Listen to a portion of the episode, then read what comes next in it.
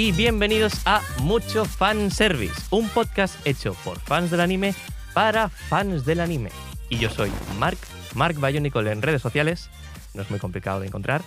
Y bienvenidos al segundo programa. Tenemos segundo programa y segundo invitado. Hoy tenemos con nosotros a Delicious Brain, Deli para los amigos, un ilustrador. Muy buenas. Hola, muy buenas. Soy, como ya ha dicho Mark, Deli. Eh, soy un ilustrador de, de Barcelona. Y bueno, me podéis llamar Pablo, Deli, Delicious Brain, como gustéis. Bienvenido, muchas gracias por venir. Em, cuéntanos un poco sobre ti. ¿Quién eres? ¿Qué haces? ¿A qué te dedicas? Yo soy, eh, como ya he dicho, un ilustrador de aquí de Barcelona. Actualmente eh, me dedico sobre todo a- al tema de ilustración. He trabajado para algunas empresillas, pero cosas muy sueltas y en lo que me dedico principalmente son dos cosas. En, en hacer eh, merchandising, digamos, de, de las ilustraciones que hago, como prints y cosas así, venderlas en salones del manga, Japan Weekends, cosas así. Y luego el apartado ya personal que serían commissions y cosas así. Entonces, tengo dos apartados, que esto hay, hay gente que lo sabe y hay gente que no. Hmm, ¿qué- ¿Dos apartados de qué? De dibujo. Está el, el que hago de cara al público y prints. Luego tengo un apartado en SFW. Uy, eso no lo sabía. Ya, exacto. Está, está bastante oculto. Está ocultillo porque me gusta separarlo un poco. Vale. En plan, el, eh, sobre todo el NSFW, como ya se sabe mucho, es una cosa que tira mucho el tema pasta y todo esto. Sí, Que para quien no lo sepa, NSFW significa Not Staff for Work. Exacto. Comúnmente más 18, Sí. hentai, como queráis llamarlo, ¿vale? Entonces, eh, yo acabé la carrera y dije, Pablo, hay que ganar pasta. Entonces, eh, tiré mucho de ahí, entonces tengo ese apartado, pero no me gusta tampoco dejar de lado lo, lo- el tema presencial, el poner en eventos y también el co- hacer cosas que no sean eh, más 18. Entonces tengo las dos vidas, digamos, Mm. y voy alternando un poquito. Un poquito de esto, un poquito de otro, y bueno, bien. Y me viene perfecto este día porque justo este fin de pasado Sí. estuviste en la Japan Weekend. Exacto. ¿Qué tal? ¿Cómo fue todo? La verdad es que eh, he puesto... eh, realmente soy bastante eh, principiante a la hora de poner en stands, porque he puesto tres veces solo. Tres veces. Sí. ¿En y el Salón del Manga estuviste? Estuve en el pasado Salón del Manga, esta Japan Weekend y una Japan Weekend antes de pandemia. Vale. Entonces, ha habido un time skip, digamos, ¿no? De- desde el primero hasta los dos siguientes ha habido bastante tiempo. Entonces, del primero al siguiente, sí que yo he notado eh, una mejoría bastante grande. Hmm, En el sentido de que me siento más confiado a la hora de vender ciertas prints. Y aparte, el cómo empecé en el primero fue literalmente que éramos eh, un grupo de amigos. Y una de ellas me dijo, oye Pablo, si quieres te dejo esta esquinita para poner cuatro cosas que tengas, porque realmente no tenía mucho material. hmm. Y aún así me fue bien porque empecé haciendo un poco meme, ¿vale? Sí. Tengo un apartado a la hora de vender en eventos que es algo que a mí me gusta y empezó como una broma que es la rana Gustavo, Hostias. ¿vale? Vale, vale. Entonces... Memes de la rana Gustavo. Exacto, que de hecho he traído algunos. ¿Has traído algunos? Sí. Wow, perfecto. Entonces empezó como una... Hostia, me gusta mucho la rana Gustavo. Sí. Y eh, hice el, el típico meme de la metralleta, que Hostia. todos hemos visto, como, Sí. como pegatina. Y pensé, bueno, ¿por qué quedarse ahí? ¿Sabes? Entonces, ¿Por qué no ir más allá? exacto. Entonces dije, ¿y si haces la rana Gustavo versión anime? A lo, a lo que me refiero es, Sí. eh, Rana Gustavo Naruto, na- Rana Gustavo, por ejemplo, Camina de Gurren Lagann, cosas Vale. así, ¿sabes? Vale, vale. Entonces hice un pack de pegatinas que realmente triunfó bastante. Hombre, para no triunfar, todo el mundo Mira. conoce a la rana Gustavo. Por ejemplo, hice esta de, de Naruto. Ah, guay, guay. Se ve, por ejemplo. Y estas como que hacían bastante gracia a la gente Sí. y claro, se, se iban comprando. La gente en plan, ¡guau! eh, necesito esto en mi vida, no sé qué, lo típico. ¿Cuál es la que más se ha vendido? La que más se ha vendido, diría que la de la metralleta, porque todo el mundo la conoce. Un clásico. Y una que me siento particularmente orgulloso, que es la rana Yotaro. ¿Qué es esta? ¡Wow! Está mamadísimo. Exacto. Mira, para que la gente la vea. No sé si enfoca, pero bueno. Sí, sí, enfoca, enfoca. Vale. Pues eh, empezó un poco con esto, pero. Y me hizo cierta ilusión porque digo, es algo que he creado yo mm, con, con algo que me gusta, ¿no? Pero eh, siempre estaba el run run de mi cabeza de. Realmente es algo que hace gracia, no es algo que impresione a la gente, ¿sabes? Vale. En plan. O sea, eh, la, la gente me ve más por el meme que, por algo que diga, wow, me gusta, me- lo quiero colgar en mi pared. Claro, entonces yo en el primer evento me hizo mucha ilusión porque fue bien, pero pensé, Buah, Pablo, pero de las prints que has llevado, realmente has vendido una o dos. Entonces, ¿qué puedes hacer con esto? Entonces le, le di mucha caña en el tema de pandemia. Dije, va, Pablo, a currar, a currar, a currar. Y bueno, a día de hoy eh, estoy bastante más confiado en ese sentido porque en el Salón del Manga hice unas cuantas prints ya enfocadas a vender Sí. y fue bastante bien, la verdad. Eh, de hecho, el mejor, eh, de los mejores eventos que he puesto, de los tres, ¿Sí? el mejor. A ver, son cuatro días, viene más gente, también, O sea, has Eh, notado un cambio sí. respecto al primero sí, con el salón del manga último. sí. Y ahora, por ejemplo, de la Japan Weekend esa a la de ahora, ¿Mm? yo también me siento bastante más confiado porque, de hecho, hubo muchas prints que se me agotaron el primer día y yo, en plan, joder. De hecho, había hecho pocas porque no me esperaba tanto, ¿sabes? Cuando, cuando vendes mucho de una cosa y se te acaban, dices, vale, Sí. eh, perfecto. Te sientes satisfecho. Sí, y de hecho hay algo que me pasó en el salón del manga y es que eh, hice unas prints de, de One Piece y estas se agotaron en nada, Mm. ¿vale? Entonces pensé, bueno, Pablo, aún estamos a sábado, puedes ir a imprimir y tal. Y fui a imprimir y hubo un cacao que flipas. Porque eh, donde iba a imprimir, pues me hicieron un poco la olla, tardaron un montón. Entonces, desde ese momento dije, mira, si se te agota algo, se te agota y ya está. Vale. No, no hace falta que repongas, ¿sabes? Y eh, con est- en esta Japan he ido con esta mentalidad y me ha ido súper bien. Guay. Entonces, respecto al, al salón del manga, dijiste, voy a hacer un poco más prints de este. Sí, sí, sí. De hecho, eh, mira, tengo aquí alguna de estas. Hay una de, de Yamato, de One Piece, que es la que digo, que es la que me vendía bastante. A ver si la encuentro, que estaba por aquí. Claro, Yamato justo creo que acababa de salir por, el salón del manga Justo acababa de salir en el anime y dije, y, mira, y perfecto. hubo un montón de cosplayers que, que iban de Yamato. Era- Fue perfecto eso. Era esta. Epa. A ver si se ve. Y esta me vendió bastante. eh, justo como tú dices, justo acababa de salir en el anime. Mm. Entonces hubo, hubo, hubo muy buen feedback. Y aparte hay otras que tengo de, de, de Chainsaw Man. Que me gusta mucho Chainsaw Man porque Sí. a- aparte de que individualmente me gusta mucho, a- actualmente es un manga muy conocido, pero entre comillas de nicho. Porque como que no ha habido una adaptación al, al anime aún, Que debe quedar poco si no es este año, es el siguiente. por lo que tengo entendido es finales de este año. Pero a ver, Sí, bueno, ya sabemos Sí. lo que pasa con Mapa. Dicen a finales de año, después. a ver, yo, no Lo me- alargan. yo lo que quiero es que los pobres lo puedan animar bien porque tienen un montón de proyectos a la vez y están hechos una están mierda. saturados, están saturadísimos. Sí, sí, sí. Porque ahora han dicho que Shingeki no va a acabar con este anime, No. sino que van a hacer otra adaptación. Yo, personalmente, pienso que es lo mejor que puede haber pasado. Porque los dos últimos capítulos que ha habido, sí que es cierto que Sí, ha habido un poco de bajón. un poco de bajón sí ha habido, eso es verdad. Sí, entonces yo pienso que es mejor que hagan las cosas con tiempo y bien, sobre todo si es el final de Shingeki, que es un anime súper... eh, Yo diría que es el anime que ha pasado con nosotros, que todo el mundo conoce, que, Mm. qué sé yo, yo voy a... le hablo a mi primo y lo habrá visto y, y él no le gusta el anime, ¿sabes? Es lo que pasó un poco con Death Note, Sí, sí, parecido. que son, son animes que marcan un antes y un después, se, se viralizan, Hmm, la gente que no suele ver anime los ve. Exacto.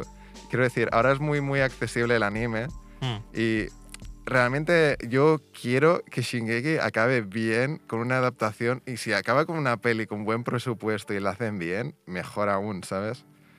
Entonces, yo como fan de Shingeki, porque Sí. a mí me gusta bastante, yo creo, me gustaría que acabase bien y con una película que diga, gracias por esta experiencia, ¿sabes?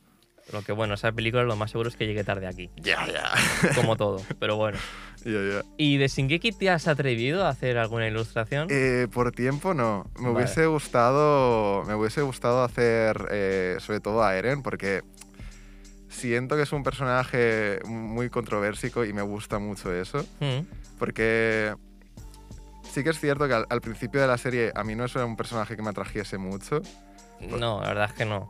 Te Pero- quedas con sí. mi casa y, y Levi, porque bueno, porque Sí. es Levi. Levi y Jin son mis favoritos. Y bueno, y Armin también. Pero Eren me gusta mucho el, el cambio que ha dado de... Soy un, un crío que solo estoy enfadado todo el puto rato. A literalmente voy a coger la sartén por el mango y voy a liarla, ¿sabes? Sí. Entonces, me gusta mucho la evolución del personaje, me gusta mucho cómo lo ha llevado el autor. Y sobre todo estos últimos capítulos que ha habido, a mí me han explotado la cabeza. Digo, what the fuck. Hostias. Sí, sí. No, no vamos a decir mucho spoiler porque esto No, es muy reciente, pero Sí, si no estáis viendo Shingeki, de verdad, a no sé qué estáis haciendo con vuestra vida. literal. eh, eh, literal llegaba el domingo y era domingo de Shingeki, domingo de Kimetsu. Y era como, Buah. guau, da- dan gracias de estar vivo.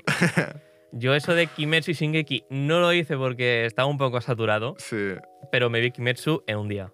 Es que... Pillé un día, me vi el primer capítulo y el segundo y dije, vale, eh, necesito seguir, porque creo que a partir del segundo, tercero ya empiezan con la pelea grande sí. y, y digo, vale, no, no lo puedo dejar, no lo puedo dejar. Es que es una puta locura. Yo estaba flipando. Digo, ufotable, ¿qué estás haciendo? En plan, Madre mía.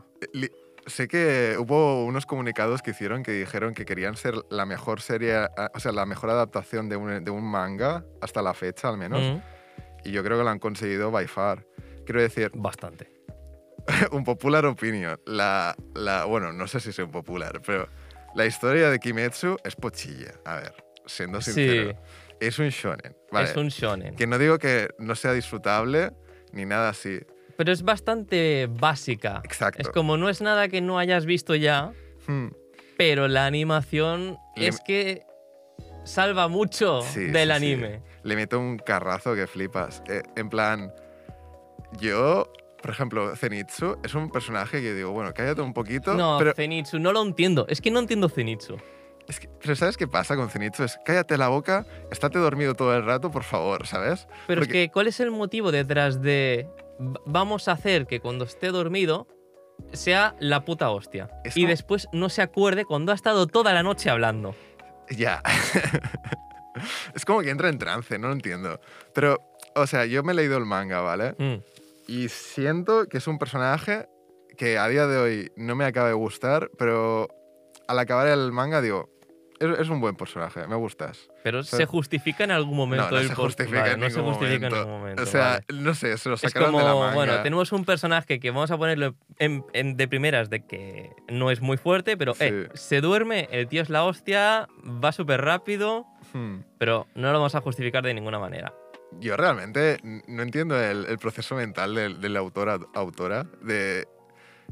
Vale, que se duerma y así se es fuerte. En plan, ¿en qué momento dices, esta es una decisión correcta y sensata? No sé. es que, bueno, No pero a ver, a mí me da igual. Yo visualmente veo a Zenitsu y digo, esto es increíble.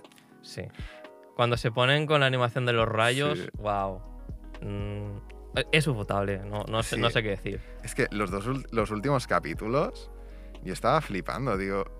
Y había llegado a un punto en que digo, vale, ufotable, lo has hecho muy bien, lo, estás haciendo increíble, y aún así, el siguiente capítulo cogían y decían, bueno, pero puedo hacerlo mejor. Puedo hacerlo mejor, ¿Sabes? puedo ir mucho más allá. Exacto, y yo estaba pensando, pero ¿qué cojones? Quiero decir, tranquilo, ya están muertos los otros animes, ¿sabes? No, no hace falta que les des otra paliza.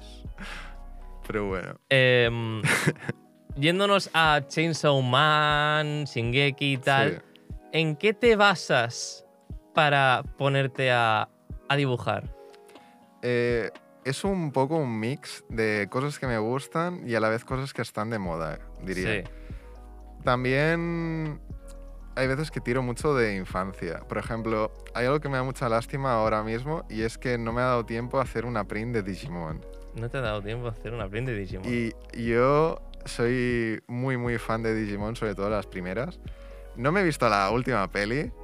No, ¿vale? yo tampoco. Que la, la, te- la tengo la pendiente. tengo muy La pendiente. tengo pendiente. Pero yo recuerdo, por ejemplo, el que saliese Digimon Tree y cada vez que disevolucionaba un, un Digimon, llorar. Literalmente Sí, llorar. sí. Digo, what the fuck, Pablo. Creo que nos vamos a llevar bien.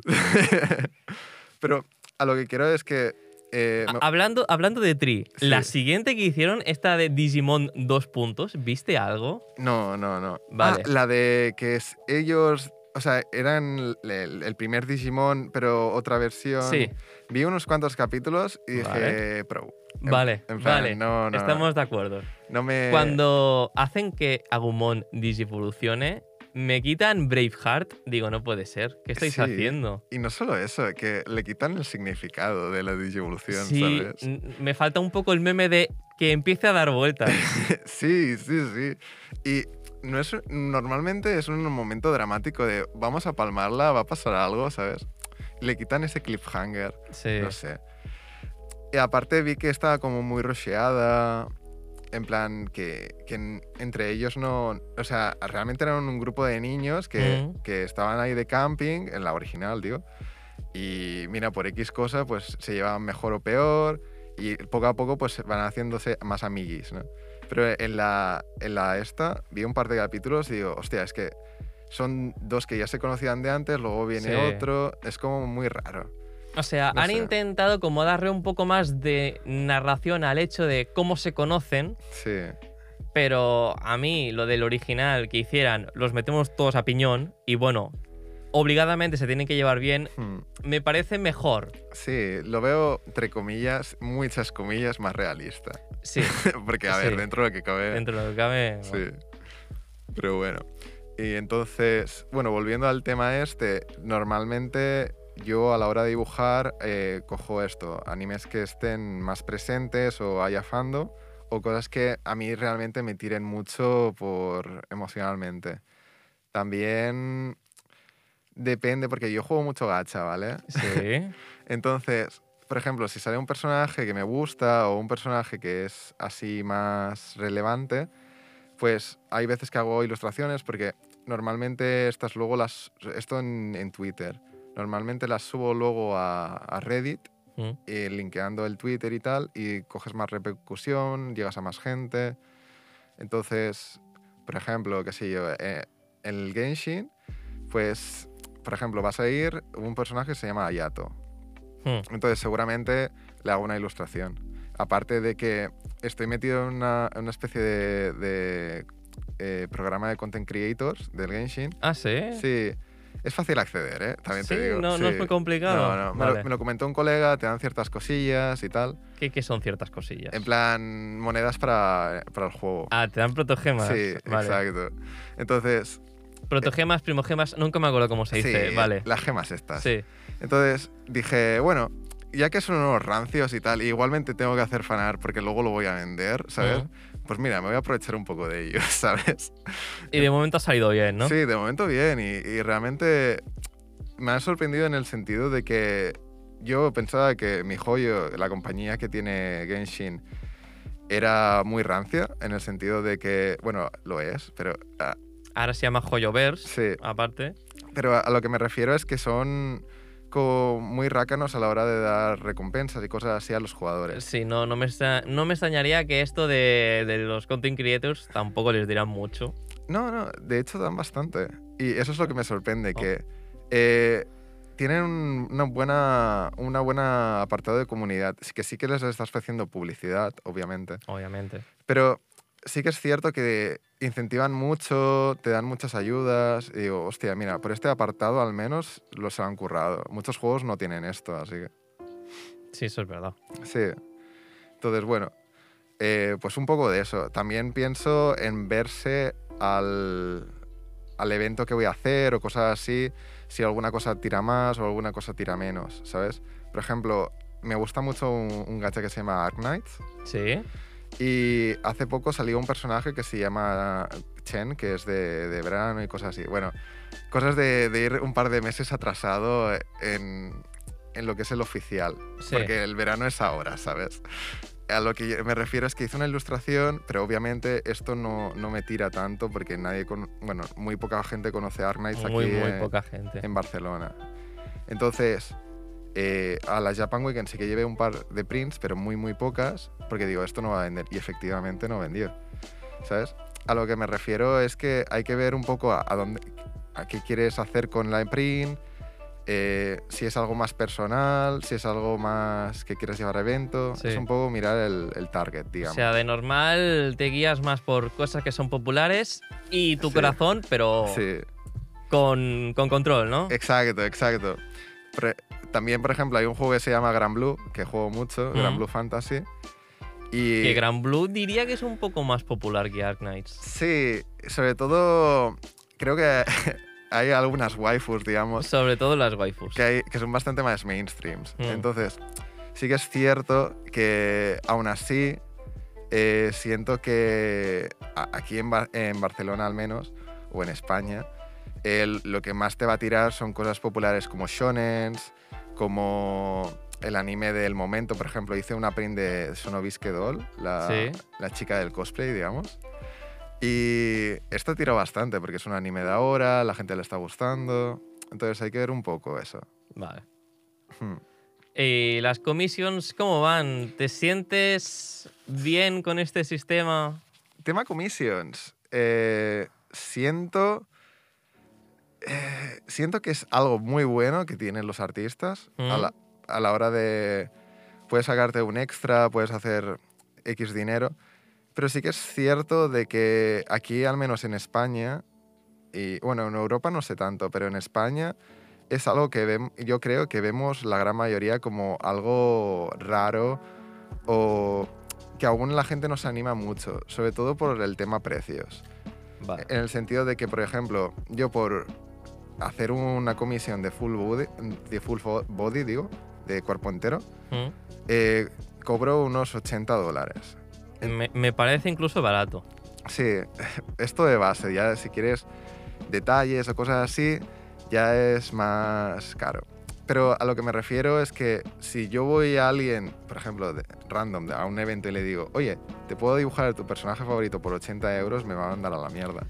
Sí, la mayoría de la gente es, bastante, Sí, no sé, cerrada sí, con, con el tema de, oye, te dibujo tu personaje, pero me tienes que pagar. sí.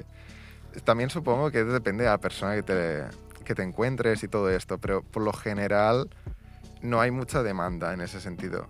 Yo de, de donde cojo más comisión, sobre todo, es de Estados Unidos ¿Sí? y de zonas de Europa como Alemania, Suecia. Supongo que también es zonas que tengan más un sueldo base más alto, ¿sabes?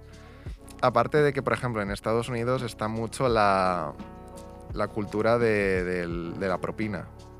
Claro. Entonces, muchos de ellos ven el, el trabajo en plan, hostia, lo has hecho muy bien, te doy una propina, incluso, está muy bien hecho. Entonces, yo, por ejemplo, commissions, la gran mayoría que hago son NSFW, Sí. porque yo, como ya he dicho, hay mucho más mercado. Aparte, comparando mis redes sociales, la NSFW es bastante más grande Mm. y es de donde saco la gran mayoría de dinero.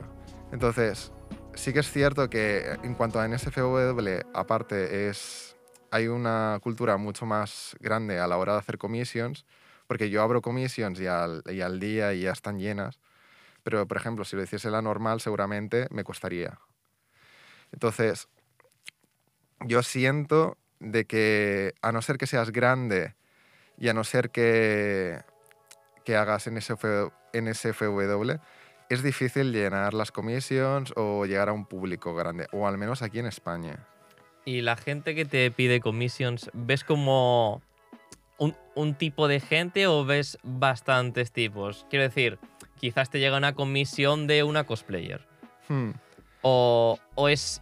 O te puedes encontrar todo tipo de gente. Yo creo.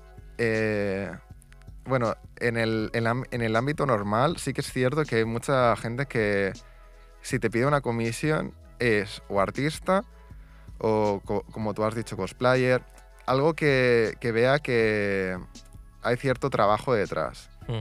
Quiero decir, por ejemplo, pongamos un oficinista que le gusta mucho el anime. Esa Sí. persona a lo mejor la gran mayoría de veces no te va a pedir una comisión. Al menos yo creo así. Que a lo mejor hay alguno que dice, bueno, adelante. Pero yo creo que es diverso. En cuanto al NSFW, te lo pide todo Cristo. Todo, todo, todo Cristo. Claro. Es, realmente yo creo que es, un, es el target que, que tiene dinero y no sabe qué hacer con él, ¿sabes? Vale. Que yo lo yo realmente lo aprecio muchísimo, me ayudan un montón a- final de mes y todo esto.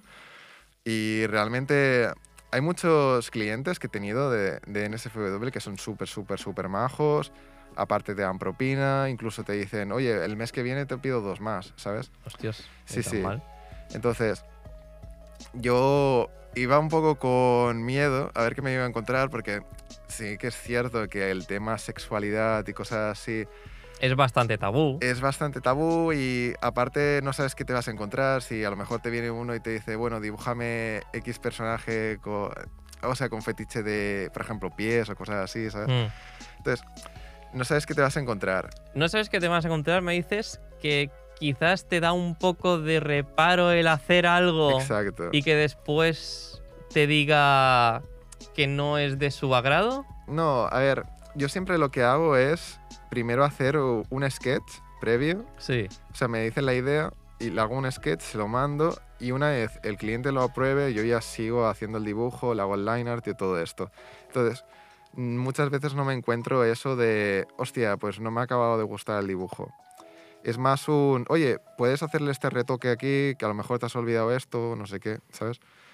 Pero lo enfoco más a, a que no sabía qué encontrarme de, de, en el sentido de que hay ciertos fetiches que yo no estoy cómodo haciendo. Y si, Vale. se, y si se me piden y no sabía si ese, ese público debería ser de X forma o de Y. Pero realmente no se ha dado tanto y aparte lo que hice es que a la hora de poner mis precios de commissions y todo esto, es que eh, puse que no hago y que sí hago.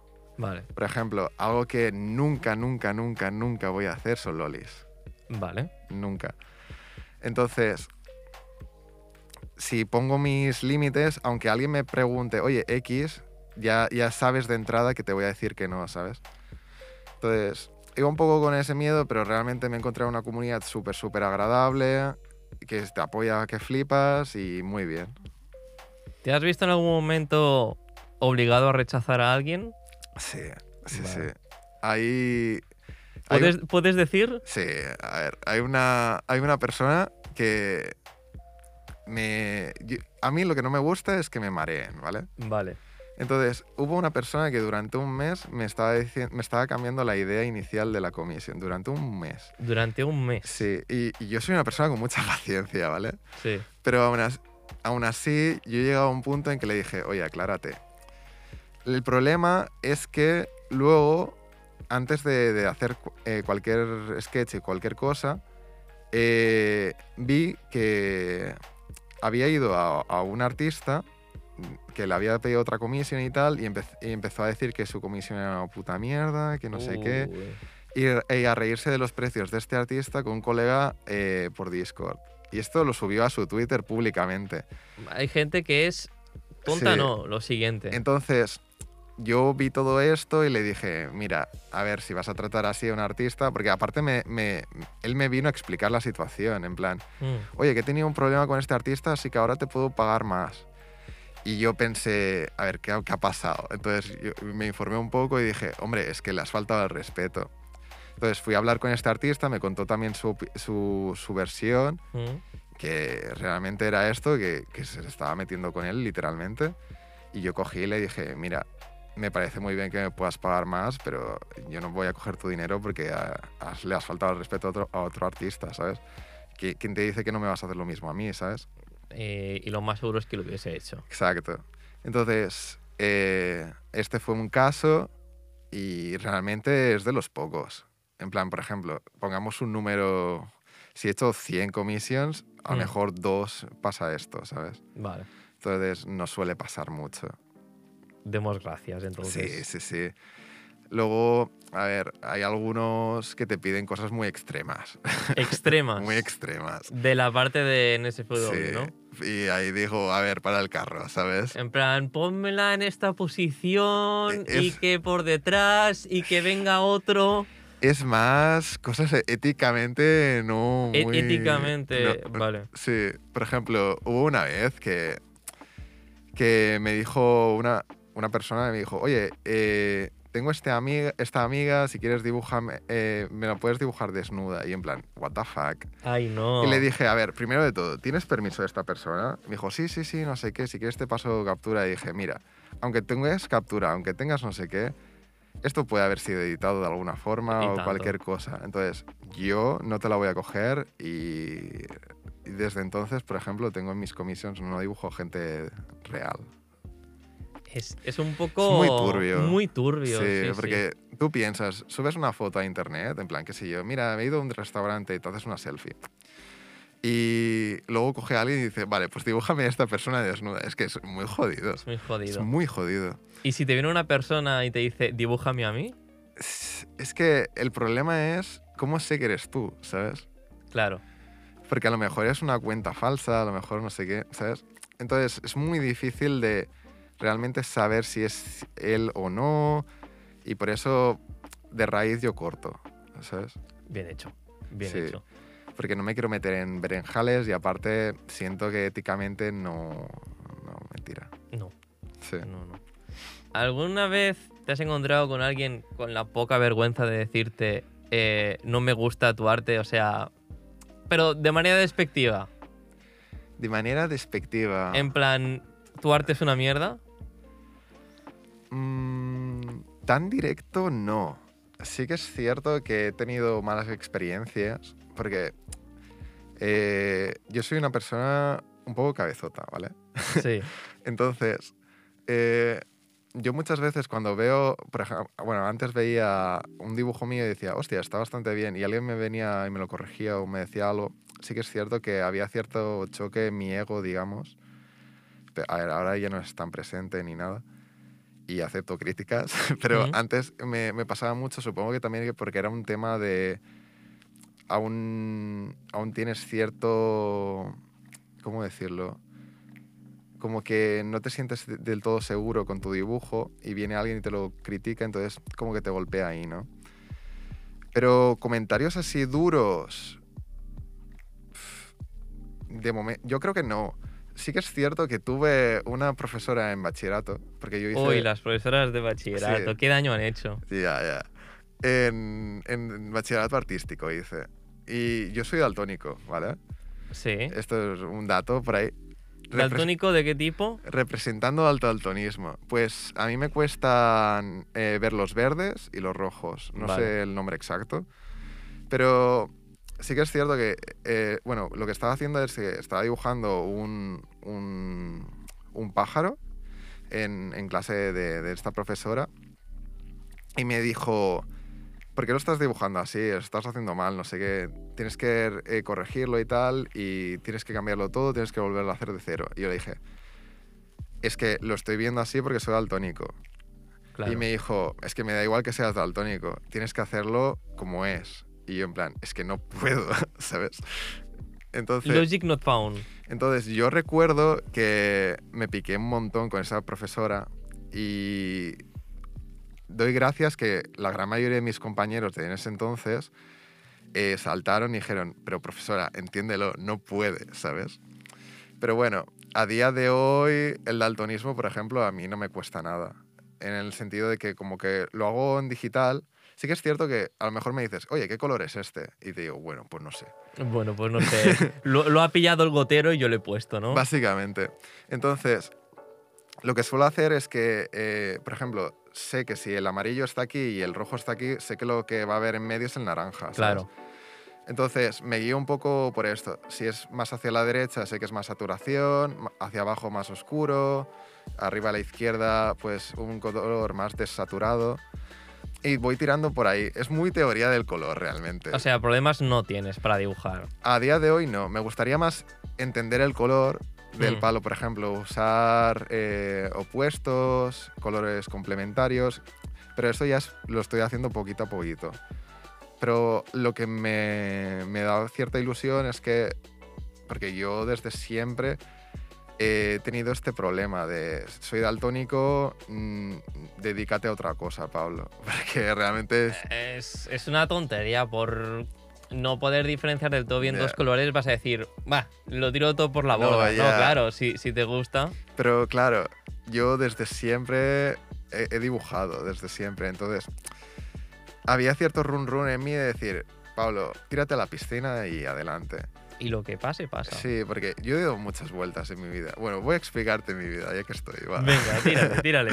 Tenemos tiempo. Pues mira, yo, como ya he dicho, era un niño que desde siempre dibujaba. Yo recuerdo estar en primaria y que un colega me dijese, oye, Pablo, dibújame al Rayquaza de Pokémon. Y yo, adelante, va, pum.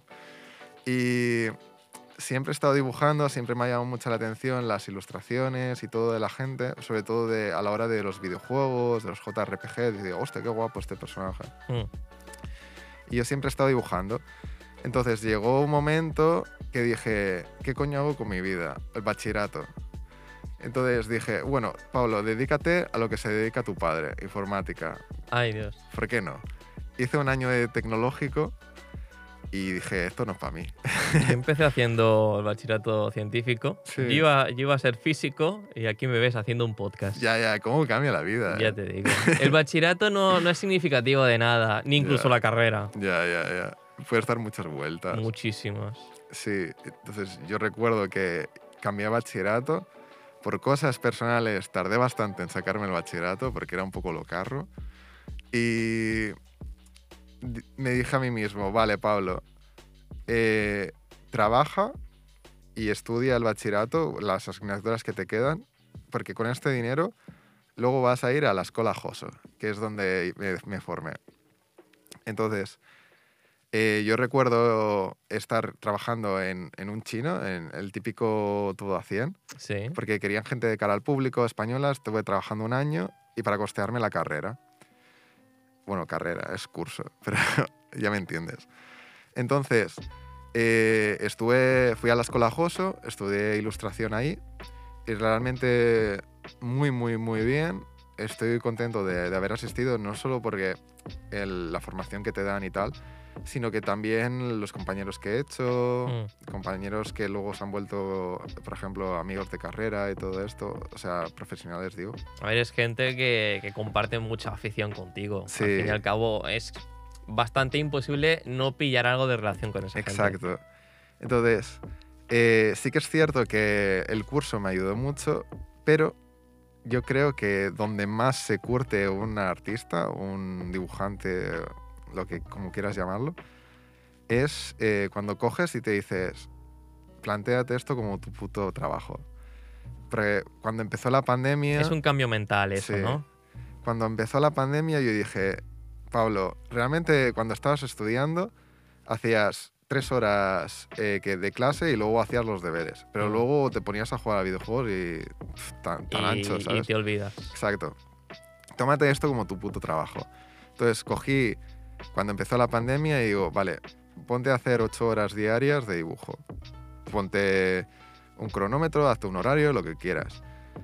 Y realmente en los primeros días era muy duro. Yo estaba pensando todo el rato, ¿cómo la gente dibuja tanto seguido?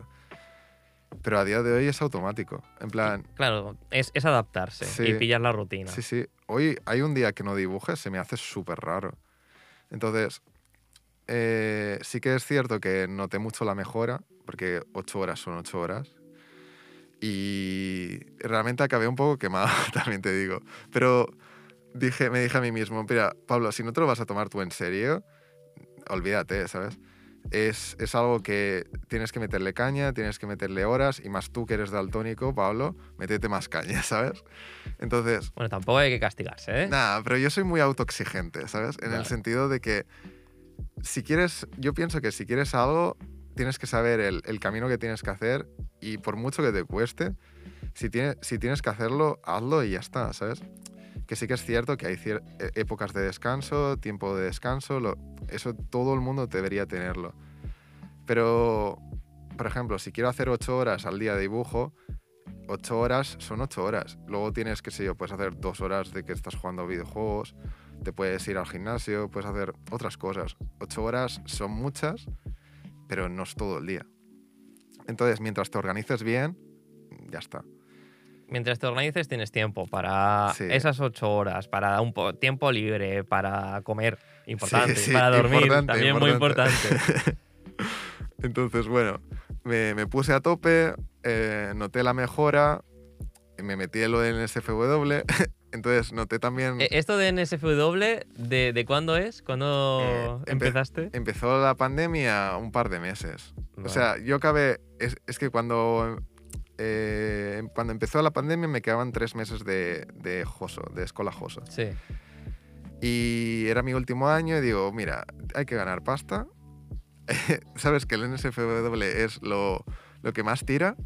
¿Por qué no probarlo, aunque sea? Porque realmente tú eres una persona que al menos ese rollo te mola en cierto, en cierto, a cierto grado, ¿sabes? ¿Cómo es el planteamiento? Porque, por ejemplo, hace un tiempo vi en TikTok eh, Sí. una historia de un artista que dice, te pones a dibujar no sé qué, no sé cuántos, la, la incesante necesidad de hacer una versión más 18. Sí, ¿Es, ¿Es tan eso? Eh, es, hay muchas veces que dices, uff, oye, este dibujo a lo mejor le hago más 18, ¿sabes? En plan, es como que tienes ese, ese momento que dices, "Eh, a lo mejor este personaje follando con este, a lo mejor tira, ¿sabes? Quiero decir, Sí. tienes tus chips, tienes tus cosas, pero eh, yo creo que es más personal, porque por ejemplo, sí que he conocido mucha gente de quien ni se lo plantea, porque como que ven el, el dibujo algo más puro, digamos, ¿sabes?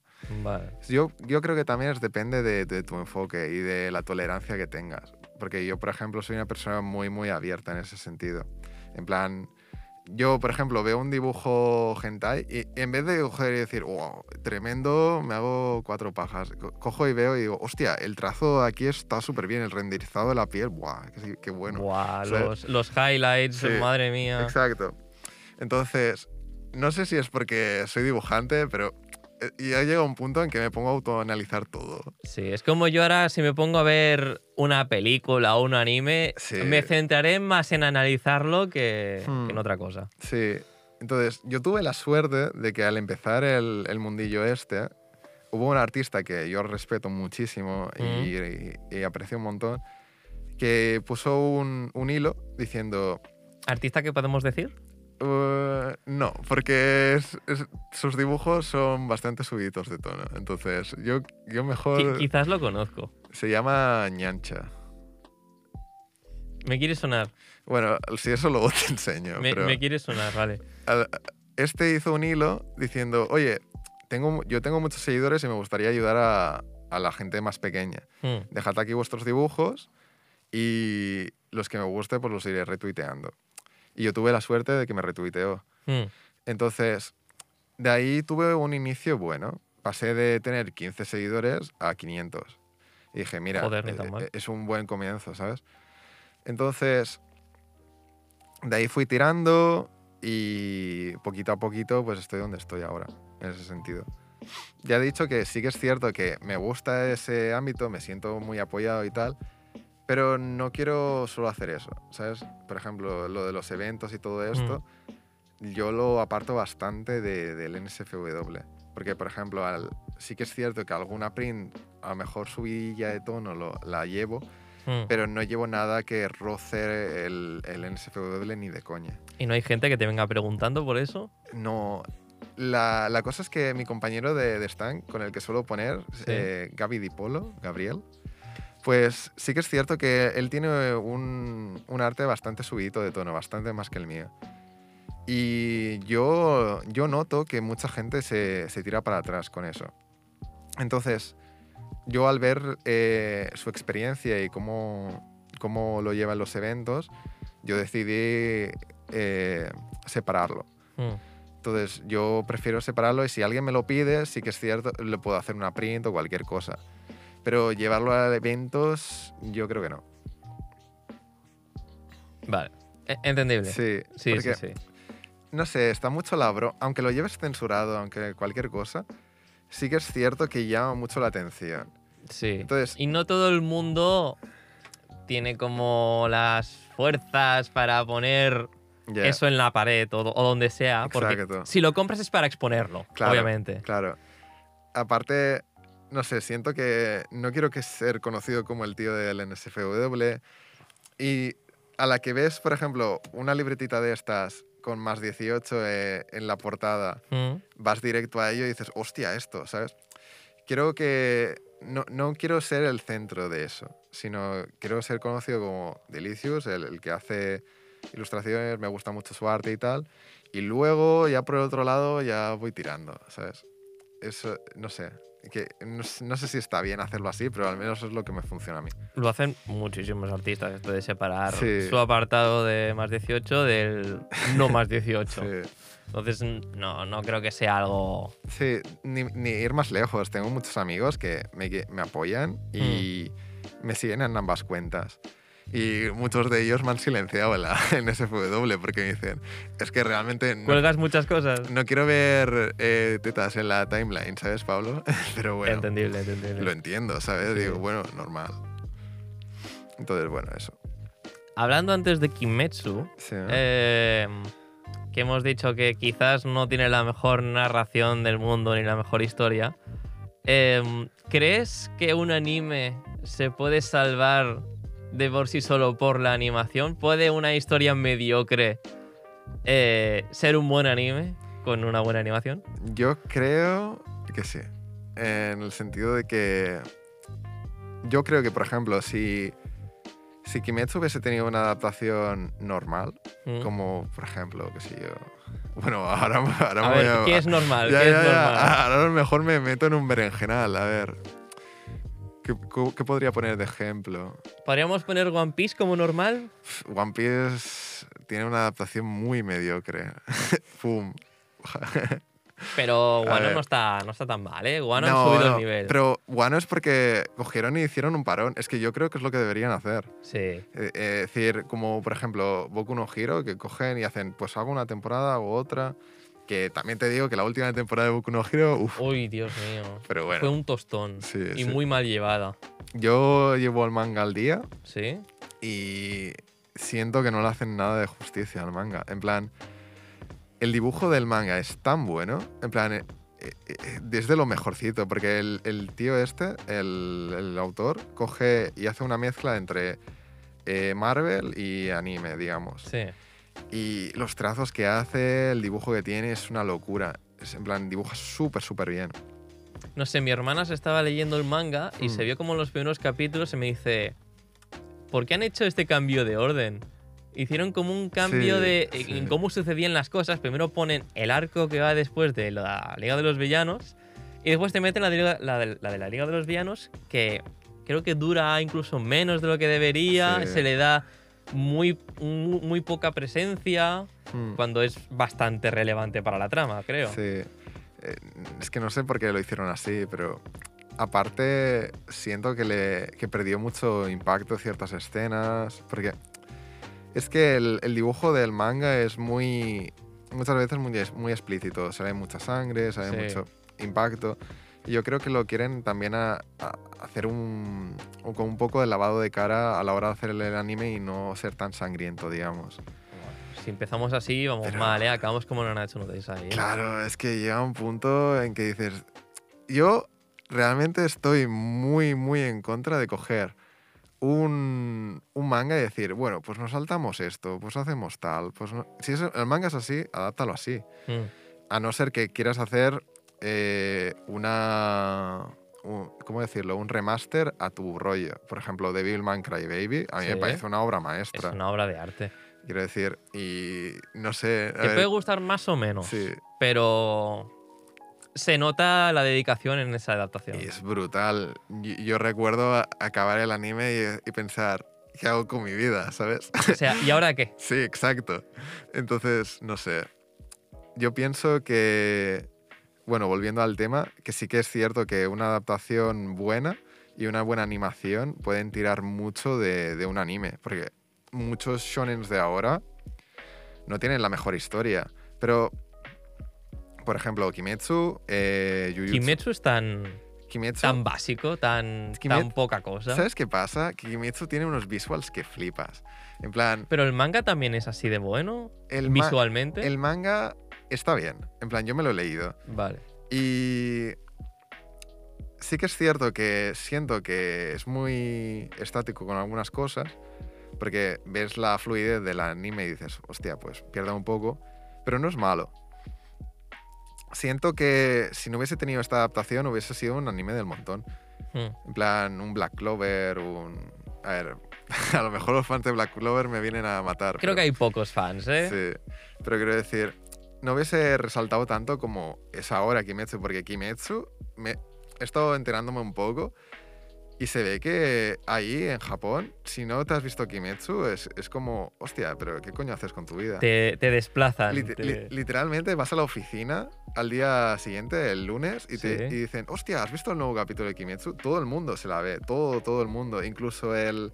Vi una noticia de que el primer ministro eh, le gustaba tanto Kimetsu que iba a subir los sueldos a los Hostias. animadores. Y dije, hostia, de puta madre. Eh, vi un vídeo de que estaban poniendo a Nezuko en un avión de la Jap- ¿Sí? Japan Airways, sí, sí. Hostia. Sí, sí. O sea, hasta esos niveles llega. Sí, sí.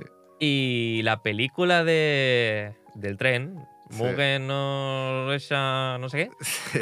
em, creo que superó al viaje de Chihiro en cuanto a taquilla. Sí, y eso me sorprendió bastante porque tú piensas que te debes haber visto antes todo Kimetsu. Y no solo eso, sino que la gente. Yo, no- a ver, pienso cuántas veces la debe haber ido a ver la, la- la gente, porque no tenía puto sentido el, el número. Hmm. Eh, En plan, había millones y millones de reproducciones de la peli. Entonces, esos son fans que han ido como cinco veces, ¿sabes? Obviamente. Entonces, eh, sí que es cierto que hay cierto fanatismo con, con Kimetsu, pero pienso que está eh, justificado. Está justificado aún y tener una historia Sí, un poco porque básica. pese a tener una historia básica, sí que es cierto que los personajes son bastante carismáticos y ya he dicho que la animación tira mucho.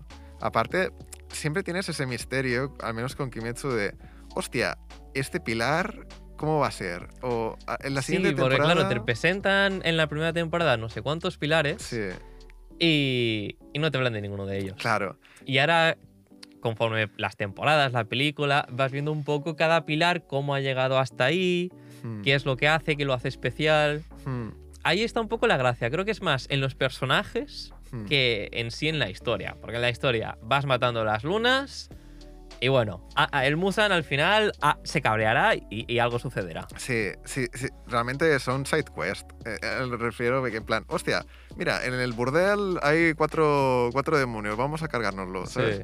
Volvemos. Ahora en, en X sitio hay X demonios, pues vamos para allá, ¿sabes? Son misioncillas. Entonces, sí que es cierto que siento que es una historia muy básica, pero funciona muy bien. Porque la animación le carrilea mucho, los personajes también. Mm. Entonces, bueno, por ejemplo, un, un anime que siento que sea al revés. ¿Qué podría decirte? Una animación pocha, pero que tiene una buena historia. Uf, a lo mejor Shingeki, ¿eh? ¿Sí? Sí, a ver, sí que es cierto que Shingeki tiene sus altos y sus bajos en cuanto a animación. Wit Studio se sacó la polla en las primeras. Eso está clarísimo. Pero, por ejemplo, luego ves algún titán de las, de las últimas temporadas en CGI. Que a ver, no están tan mal dentro de lo que cabe. A ver, los de mapa, bueno, los últimos de mapa Sí. están bien. Pero, por ejemplo, el titán colosal, ese, el titán que es el fundador, que Mm. se iba arrastrando, esos daban bastante. Sí, ese era un poco raro. Entonces, yo siento que lo que tira que flipas a, a esto, a Shingeki, es, es la historia. En plan, yo estoy por la historia, al menos. Sí, sí, sí. Sí que es cierto que las primeras temporadas ver a Levi cargándose titanes era increíble. La mejor escena, Levi yendo a por el, el titán bestia. E- En ese capítulo, de verdad, no ha habido momento en mi vida que haya estado más tenso y creo que fue de, de las primeras veces que estaba delante de la pantalla gritando, vea por él. Sí, sí, sí. sí. Estaba, estaba con ganas de, de- de hablarle a Levi y decirle, corre. Sí, corre. Sí, sí. No sé, eh, aparte, creo que esos capítulos de esa temporada se, se llevaron como los primeros puestos en, y en IMDB. Ah, sí, hostia. Tienen como dieces, no sé cuántos capítulos. hostia. Incluso gente que no es de la comunidad de anime valora esos capítulos como una cosa impresionante. Hostia. Entonces, eh, quizás ahora mismo no es que tenga la mejor animación, pero la Sí. historia sigue tirando muchísimo. Sí, es que me da mucha lástima eso. Porque sien- no siento que sea culpa de los animadores, sino siento que son más culpa de los tiempos de producción. Es que... Porque les da mucha. No sé qué les pasa con Shingeki, que siempre les meten prisa a hacer el anime. Y yo creo que, por ejemplo, Jujutsu Kaisen mm, hicieron un- una planificación súper buena del, del anime, se tomaron su tiempo y dio, dio un boom súper bestia. A mí me gustó mucho cómo lo animaron. Sí, estuvo muy bien. Los últimos capítulos me parecen espectaculares. Y a ver si tenemos pronto por aquí la película. Sí, vi que estaba anunciada para eh, al principio del, del año que viene. ¿A principios del año que viene? Sí. En Latinoamérica creo que lo van a tener el mes que viene. ¿Ah, sí? Y en Reino Ah, Unido... No, no, no, me, me estoy confundiendo. Lo que estaba eh, confirmado era la segunda temporada. Vale, eso sí. Sí, eso sí. La película, si las productoras de aquí se ponen las pilas, Sí, sí, eso, eso. estaría bien tenerla para... Si no es este mes, el que viene, antes de verano. Estaría bien tenerla, gracias. Sí. Yo la que tengo ganas de ver de peli es la de Belle. Que sale. ¿No la has visto? Ah, no, porque quiero ir a ver al cine. Entonces estoy como. Sale. Estuvo en el salón del manga, pero claro, Ya. estarías con otras cosas, ¿no? Claro, yo estaba en el stand. Claro. Entonces, estoy ahora. Sale en dos semanas o tres aquí en los Sí, cines. sí. Y estoy en plan, "Va, vamos, vamos, vamos. De hecho, con, con unos amigos, si haces la precompra, te regalan el póster y, y ya ¿Qué lo- dices? Sí, sí, lo hemos comprado ya. Hostias. Porque no tengo espacio para poner más pósters, que si no... Sí, yo tengo el de Your Name ahí, pam, que también te lo daban para Sí, hacer sí, sí. sí, sí. Eh, otro anime así que con una anima- animación bastante pocha y también una historia pocha. O sea, las dos cosas. M- Más al tirando para el final que al principio. Nanatsu no Taisai, que antes le he mencionado. Sí. Eh, no sé si te lo has visto. Me he visto la primera temporada y un poco más. Pues Pero- la primera temporada es donde está la buena animación. Sí, sí, sí. Yo, yo recuerdo eh, la primera temporada con mucho cariño y aparte la banda sonora es súper buena. Eh, porque es Hiroyuki Sawano, El mejor compositor del mundo. el mejor compositor del mundo. es que es súper reconocible. Sí, a ver. Mira, yo soy muy, muy fan de sus trabajos porque aparte el, el cabrón trabaja siempre en cosas que me gustan. En plan, Promare, para mí es una peli oh. increíble. Promare me encanta. Me compré el DVD, en el, el, el DVD no, el Blu-ray. Es que... Es, es impresionante. Es Trigger siendo Trigger. Exacto. Es, es, es como mm, somos Trigger, nos encantan las cosas que hacemos. Esto es una película auto para, para querernos a nosotros mismos. Exacto. Es que yo recuerdo que era del palo... Se están haciendo autorreferencias todo el rato. Se están haciendo autorreferencias. Lo mejor de todo es cuando sacan al, al Mecha y lo llaman Deus Ex Machina. Ya. Es como, me acabas de decir que esto es el Deus Ex Machina de la película, ya, o sea, con el nombre. Sí, sí, es que llegaba un punto en que dicen, bueno, la historia está bien, pero nos la suda un poco. Mirad, mirad las referencias Mira que vemos, mirad la cuántos taladros animación. tenemos. Sí, sí. Y yo lo disfruté súper bien. En plan, la he visto en el cine y la he visto fuera del cine como cuatro veces. Y realmente, cu- cuando conozco a un amigo, digo, ¿te has visto Promare? No, pues vente a mi casa, vamos a Vente, verla. vamos a verla. Sí, sí. Entonces, Nanatsu no Taizai, vamos a volver. Pues sí que he visto que había algunos frames. el- el- ¿Algunos? he visto el, el típico frame. Ah, no, no solo eso, sino también he visto la pelea con el, el hombre mamadísimo del mostacho. Escanor sí, creo que se llamaba así. sí. Pues vi la pelea y parecía. Contra Meliodas. Parecía como. ¿Cómo decirlo? Como que no se movían mucho, era una cosa muy rara. no. eh, literalmente era la pelea que más hype tenía por los del manga. Sí. Y todo el mundo cuando vio esa escena em, se, se horrorizó. Sí. Medio mundo se horrorizó porque era una escena bastante épica y lo que se vio fue a dos pavos haciendo así todo el rato. Espadazos al aire. Es que Era bastante cutre. lo, lo vi y pensé, esto es fanmade, ¿verdad? en plan, no, no Podría puede, pasar por fanmade. no, no puede ser. Y, y no, no, no. Que va. Esto y el, el frame de Melo- Mel- Meliodas en la cama El del músculo que está así salido, ay eh, Dios. es, es tremendo. Es tremendo, es tremendo. Y mira que yo no soy mucho de, de coger frames y juzgarlos, porque una de las mejores animaciones para mí son las de. Bueno, no recuerdo el nombre, pero el que hace todas las peleas de Naruto, sobre todo Naruto chiquitín. Sí, Por ejemplo, el Gara versus Rock Lee, el Naruto versus Sasuke. El, el director lo que hace es exagerar muchísimo. Por eso Mm. están esos frames de Sasuke con el cuello súper largo, con la boca larga. Porque lo exagera mucho para hacer mucho. eh, un fluido de, de la animación muy bestia. Entonces. Sí que es cierto que hay ciertos frames de Sasuke que dices, what the fuck. pero si te lo ves que el Pero- frame ese está más de medio segundo, dices, Sí. vale, lo habéis animado esto mal y punto. Sí, entonces, bueno, claro, no creo que sea lo mismo, ¿sabes? Yo viéndolo, vi- viendo, viendo cómo ha estado animada, digo, Nanatsu no Taizai simplemente no le dieron el cariño que se merecía, supongo. Básicamente. O Mm. sea, empezó eh, con el estudio A1 Pictures, Hmm, que estuvo animado de putísima madre, y me lo vi en un día entero, 24 capítulos. Y dije, vale, Nanatsu no Taizai está bien, no sé por qué no lo he visto antes. Llega la segunda temporada y dices, "Ah, aquí ha pasado algo. sí, Llega la tercera y ya es eh, el, el colmo del colmo, porque es cuando pasan a tener la sangre blanca y dices, ¿por qué? ¿Qué necesidad hay de esto?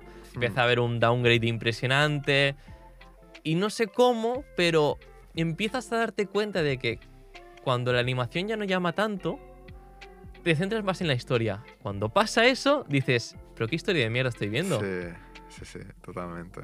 y, y dices, vale, eh, esta historia era así desde el principio, no sé cómo no me he dado cuenta de que era tan mierda Hmm, y tan y, tan- y- no sé, bueno, eh, parece ser que la animación em, salva bastante a lo que Mm, puede ser la trama de un anime. Es que ver una pelea bien animada, por ejemplo, yo no soy...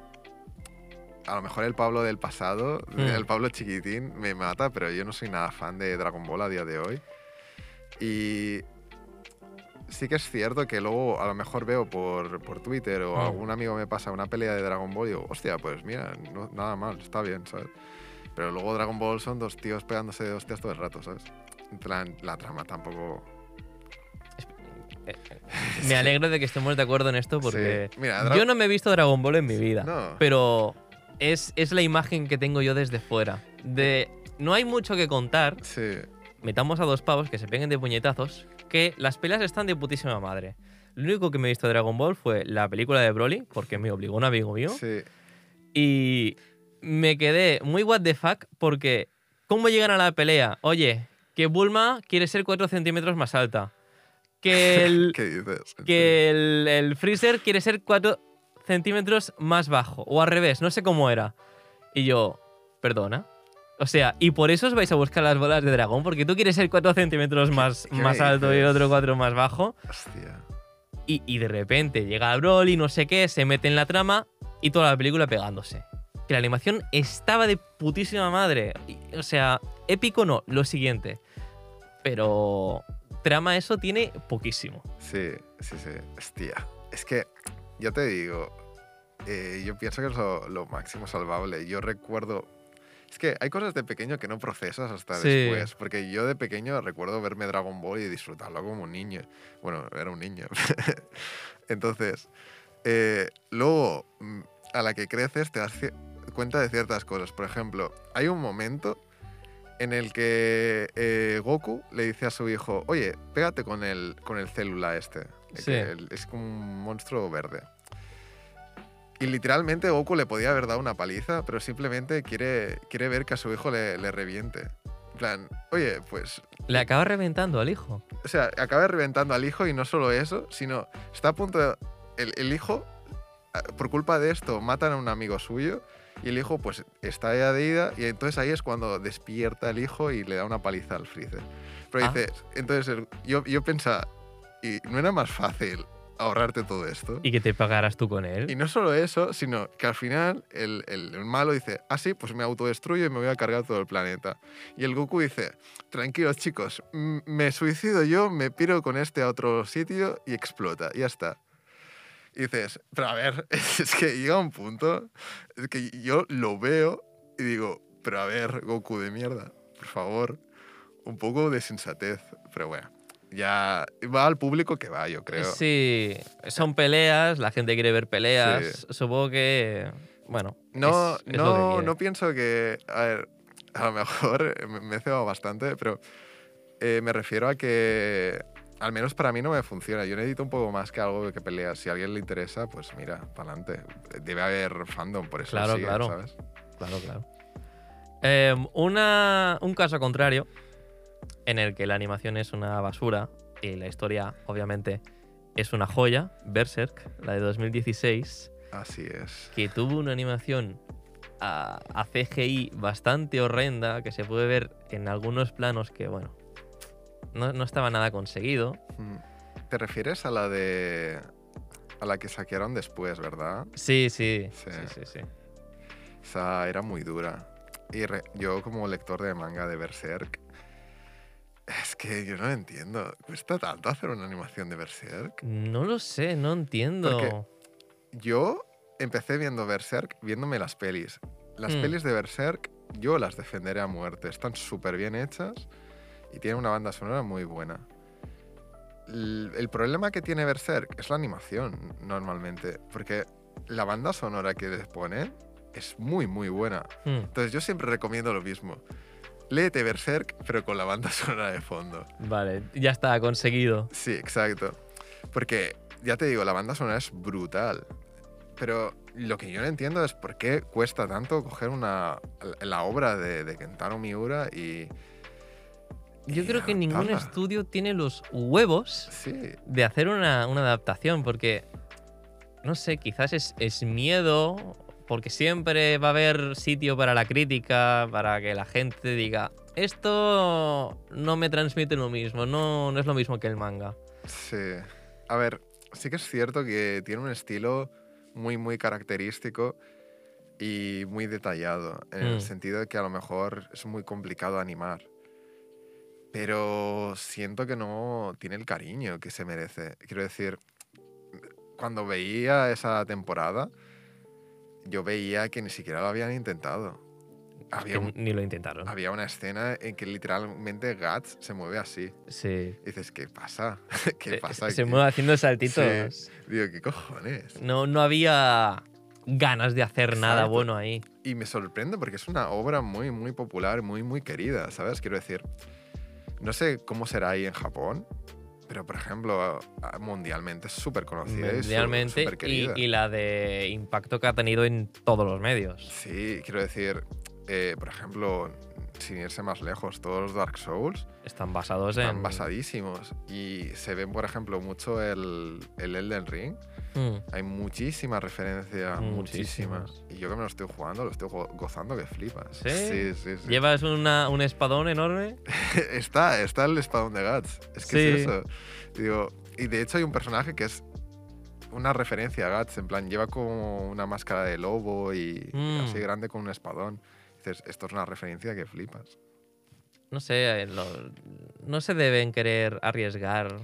Puede ser, puede ser. ¿Crees que hay algún estudio que pueda hacer algo bueno con esto? A ver, estudio que me gustaría que lo animase.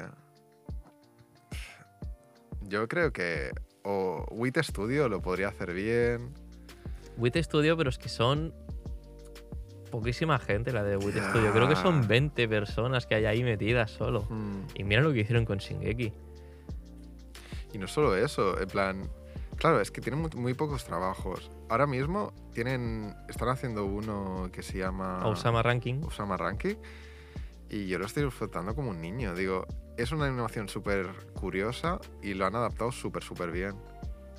En plan, porque es Pero esa animación, no, no todo el mundo le gusta ese tipo de animación. Hay Sí. mucha gente que eso lo puede calificar como una mala animación. Sí, no sé.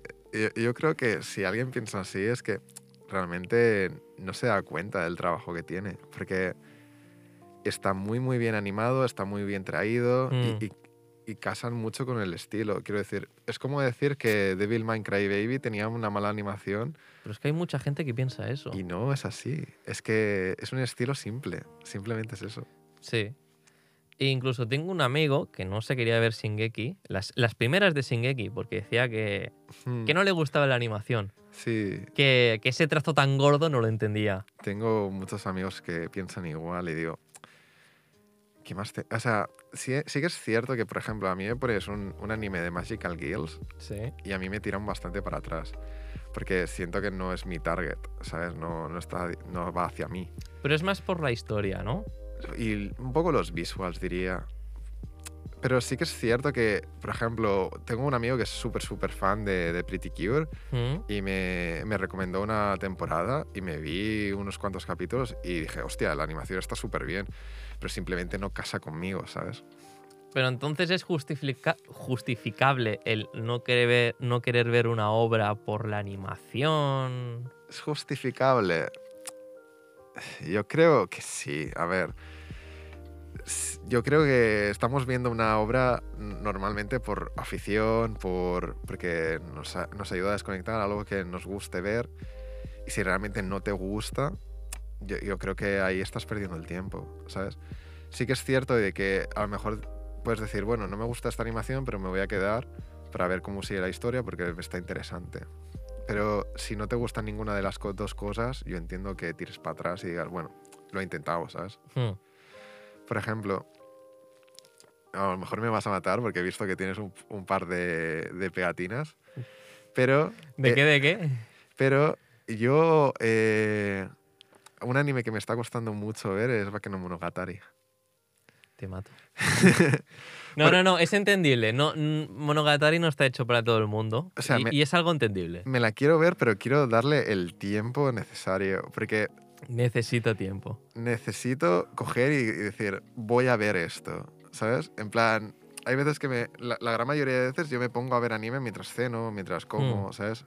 Para tener algo que ver. No, Monogatari necesita tu atención completa. 100%. Incluso hay veces que tienes que parar el capítulo para decir, a ver qué pone aquí, ¿sabes? Sí. Que a ver, que en verdad es algo que podrías mm, pasar de largo. Hmm, Pero te cuenta mucho con estos flashes de, de texto. Sí, Pero el, el anime le, le da este punto porque es algo que es irrelevante, en verdad, para la trama.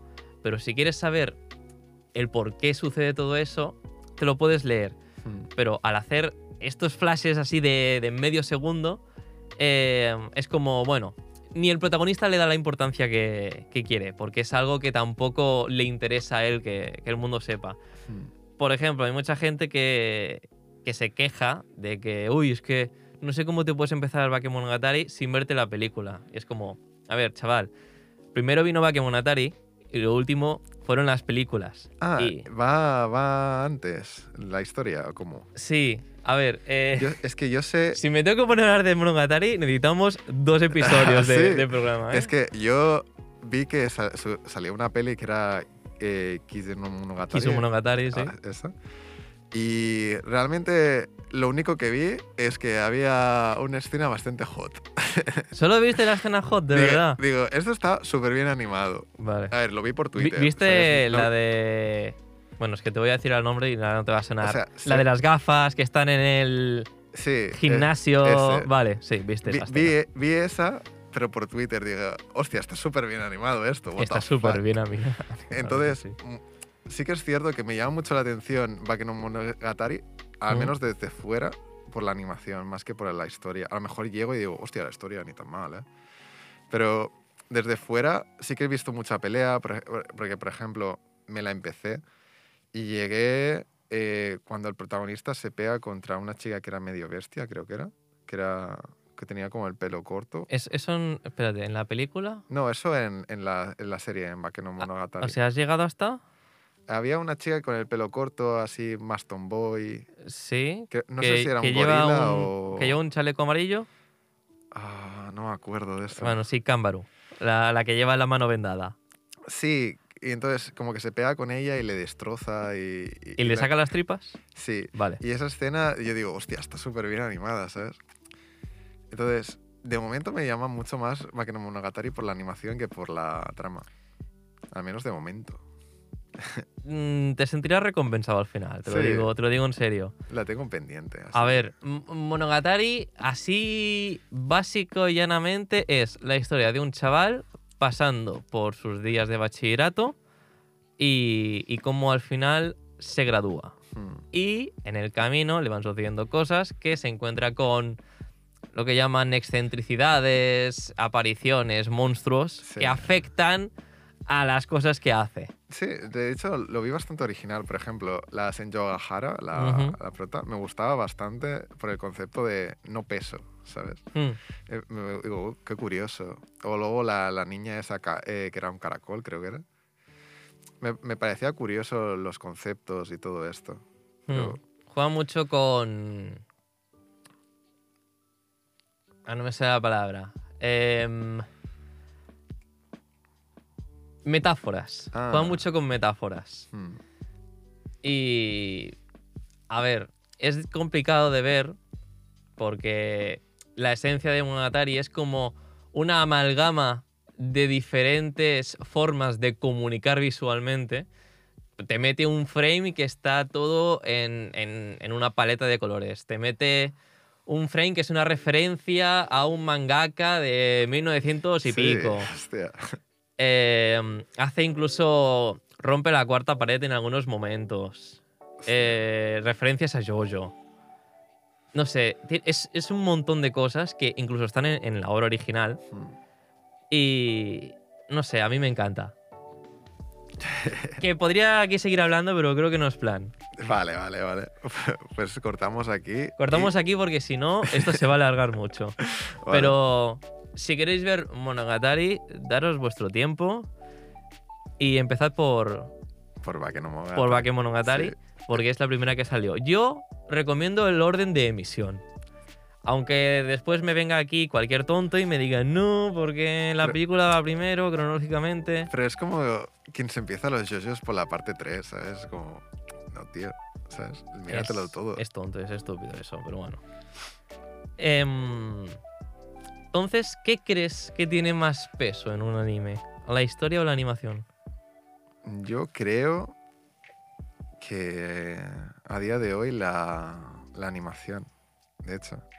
Yo creo que la historia es como la, la guindilla, ¿sabes? Eh, sí que es porque yo realmente me, me guío bastante por lo visual. Hmm, Y un anime que, por ejemplo, me he visto recientemente y me ha llamado mucho la atención eso, es que yo vine por la animación, pero me quedé con la historia. Y es eh, Ping Pong de Animation. ¿Lo has visto ahora recientemente? Sí, porque sí que había visto clips que tenía una animación curiosa y Mm. tal.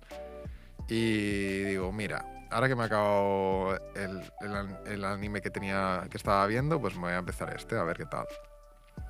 Y empecé y dije, hostia, ni tan mal, ¿eh? La animación muy chula, me gustaba mucho, yo ya sabía dónde Que me... no sé si ahora me lo voy a patillar, pero diría que el director es Masaki Yuasa. Me suena que sea, que sea el de Devilman. Sí, ¿no? suena. No estoy seguro. Y que Pero- eh, este director también ha hecho Tatami Galaxy. Sí, que también me la he visto y me pareció una obra de arte. Me Buenísima. encanta Tatami Galaxy. Que de hecho van a sacar la segunda temporada. Bueno, más que una segunda temporada, creo. No, no, sí, van a ¿Sí? sacar ¿Va segunda temporada. Sí, sí. Hostias, no me he enterado yo de eso. Segunda temporada. Sí que había una, una peli que era. ah, Masaki Yuasa, sí. sí que había una peli que era The Girl Walks in de no sé qué pollas. Sí, Night is Short Walk on Girl. Esa, es que se me la vi también. Y sí que hay algunos cameos Hmm. con Tatami Galaxy. Pero sí, segunda temporada la anunciaron hace uh, unos meses, creo. No sé. Mía, no, no sé por qué no me he enterado de esto.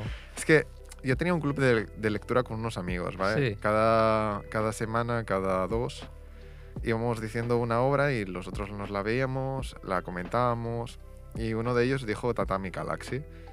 Y realmente me sorprendió bastante. En plan, sí que es cierto que hay algunos capítulos que se repiten un poco, digamos. En plan, son como historias paralelas y no avanzan mucho la trama, digamos. Hmm. Pero los dos últimos o tres últimos capítulos a mí me parecieron espectaculares. A mí el capítulo en el que se pone a dar vueltas con las diferentes habitaciones de, de Tatami es, Este es que es una es pasada. impresionante. Y, y al final vas atando cabos y dices, vale, es que todo ha sucedido. Exacto, exacto. Está muy bien llevado. muy y este bien. es, por ejemplo, uno de los animes que mucha gente no se va a ver porque la animación no es como podría ser una animación de Kimetsu. Es que, ¿sabes qué pasa? Que yo la veo y digo, es que es muy buena la animación. Es que es muy buena, pero a la gente le llama más Ya, que sea, algo un poco más realista, ¿no? que sea flashy, que se vea... Sí, que tenga sí. muchos colores. Es que, volviendo al, a Ping Pong Animation, Mm. es una animación muy grotesca, la verdad. Y, pero eso no significa que sea mala. Quiero Mm. decir, es una animación muy realista, muy... Sí que es cierto que, por ejemplo, ¿tú te has visto Akuno Hana? Ah, ¿Es la de que está mal. hecha con rotoscopia? Sí. Vale. No, no la he visto, pero, pero sé. Ahí, por ejemplo, sí que opino que a lo mejor a alguien no le acaba de llamar porque es, es 3D re- en retoscopia Mm. y puedo decir, bueno, ok. Pero cosas como, es que cuando ya tiene un apartado artístico, un apartado que digas, aquí ha habido un proceso mental, ha habido un proceso artístico de coger y decir, vale, pues vamos a exagerar esta mano, vamos a alargarla, Mm. vamos a hacer esta perspectiva, vamos a hacer tal. Yo lo veo y digo, hostia, es que tiene muchísimo trabajo detrás. Yo creo que es más eso, y como me guste visualmente, que el hecho de decir que es malo o bueno, ¿sabes? Porque, por ejemplo, yo tengo el mismo respeto a la, a la animación de Kimetsu que la animación de Ping Pong, ¿sabes? No, son, no son lo mismo. Son dos maneras de animar. Es, es- como todas las películas se tienen que grabar em, con planos generales. Hmm. Dices, y vale, ¿y si exploramos otras cosas? Exacto. O sea, es animación. eh, no, tiene, no tenemos por qué basarnos en la realidad. Hay que explorar. Sí, exacto. es- eres libre de, de crear tu propia realidad. Por eso muchas veces cuando hay gente que me... Hay veces que hago X cosa, algunos dibujos, y me dice, es que le has hecho los ojos a lo mejor demasiado grandes, a lo Mm. mejor le has hecho esto no sé qué tal. Y pienso, bueno, es que no es un dibujo realista, ¿sabes? A lo que quiero llegar. Claro. Muchas veces tengo ese, o sea, muchas veces tengo ese debate con gente que no, no sigue mucho el tema de, de anime y todo esto, que le enseño algún dibujo y se piensan que es menos por no ser realista, ¿sabes? Entonces, yo pienso que son dos cosas diferentes y en la animación pasa lo mismo. No es lo mismo una animación de Trigger que es tira mucho a lo cartoon, digamos, Mm. que una animación de Kimetsu, por ejemplo. Son cosas totalmente diferentes. La animación de Panty and Stocking me parece una pasada. Es, es, no sé, es impresionante. Es Sí. una referencia un poco al cartoon americano. Sí, pero llevado a lo japo, es que me parece una obra espectacular. Quiero segunda temporada, pero nunca la no, tendré. no, Nunca no la va a llegar, creo yo. Nunca Porque esto fue aún cuando estaba Gainax. Sí, Y bueno, retomar esto es un poco difícil. ya, ya, ya, ya lo sé. Pero se pide bastante, eso es verdad. Hmm. Otra adaptación que tiene una animación impresionante. eh, Fate, Stay Night. ¿Sí? Pero digamos que con la primera temporada no hubo tanta suerte. La, la primera, la original, digamos. La del estudio Dean. Sí, No sé si la has visto. yo me la he visto y era muy fan de ella. En plan, a ver, mis tiempos de, de, de fan de Fate ya pasaron. Ya han pasado, ya no, ya no A sigues. día, a día de hoy me gustaría retomar algunas obras. Por ejemplo, tengo pendiente la, la de Heaven's Field, la- las pelis. Pero, por ejemplo, no me he visto la de Unlimited Blade Works aún. ¿No te la has visto? No. A ver, sé más o menos lo que pasa porque me vi la peli. Yo No te si digo una difiere cosa, mucho. es una pena eh, verse la del estudio Dean y no la de la de Ufotable. Sí, Te digo por qué. Eh, me vi yo primero Fate Stay Night del estudio, del estudio Dean. sí. Dije, no está mal.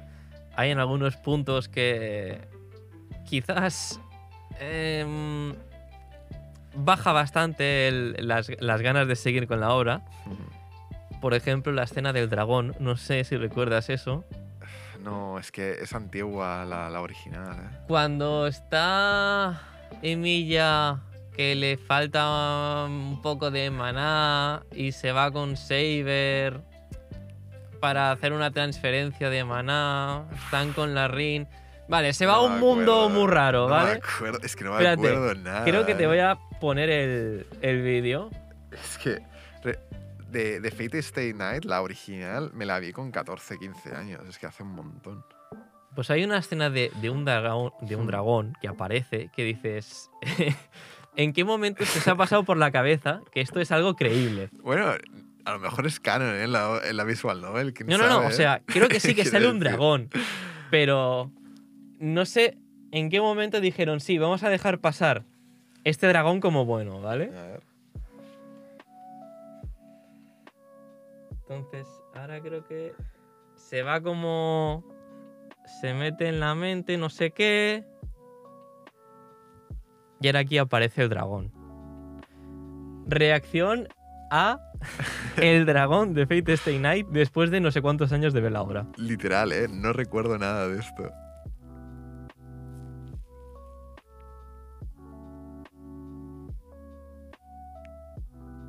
¿Qué cojones?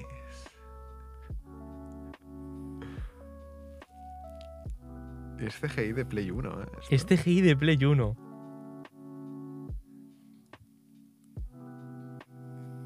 Dios. No recordaba nada de esto, ¿eh? Pero nada. Supongo que en su día lo dejas un poco pasar, Sí, sí, sí. porque tampoco hay ninguna obra más sobresaliente. A ver, es lo que te digo. Yo debería tener 14, 15 años. En esa época, Play 2 y poco más, ¿eh? Sí, sí, Entonces, sí. a lo mejor decía, e incluso lo veía y decía, hostia, Hostia, mal, qué ¿eh? guay, ¿no? El dragón este. mal. A día de hoy lo ves y esto no, Sí, no pasa. Sí, sí. Esto, No, no es tragable. esto sería post de Twitter con, con muchos likes. Yo vi esto porque me la vi creo que hace un año o dos. Sí. Me, me las estuve viendo todas, me quedan las películas aún. Y me vi Fate, esta, después seguí con la película del estudio Dean también, y después me vi la de Ufotable. Y claro, empecé a ver y dije, eh, es que ya sé lo que pasa, ya sé lo que sucede. Y, y me supo tan mal que ya Ah, supiera cómo sucedía todo, pero que lo había visto animado muy pobremente. Mm. Y dije, vale, o sea, no hay ningún misterio lo que estoy viendo, pero me encanta lo que estoy viendo. Es que Ufotable es una pasada, tío. Sí, eh, qué, qué lástima, ¿eh? Porque la- es que la adaptación de Ufotable es muy buena. Es muy, muy buena. Yo recuerdo con mucho cariño eh, Fate Zero. ¿Mm? No sé si la has visto. Sí. Pues pff, hay ciertas escenas que a mí me dejaron roto. Digo, joder, es muy buena, la adaptaron muy bien. Y no sé, a ver, imagino que a día de hoy se aguanta bastante. Incluso creo que, aparte de la animación, hay como muchos personajes que están mejor llevados. Porque en la del estudio Dean, eh, Rin me parece insoportable. La, la mandaba a paseo. Sí. Es, es un personaje que no se aguanta, pero en la de Ufotable te la quieres. Es, Sí. es- es un personaje que dices, vale, em, no es la típica waifu que está ahí para ser la waifu. Sí. Tien- tiene su carácter y tal, y, y las decisiones que hace, dices, vale, tiene sentido. Sí, de hecho, yo creo que, que es como la tsundere original, digamos, Sí. para muchos otakus. Sí.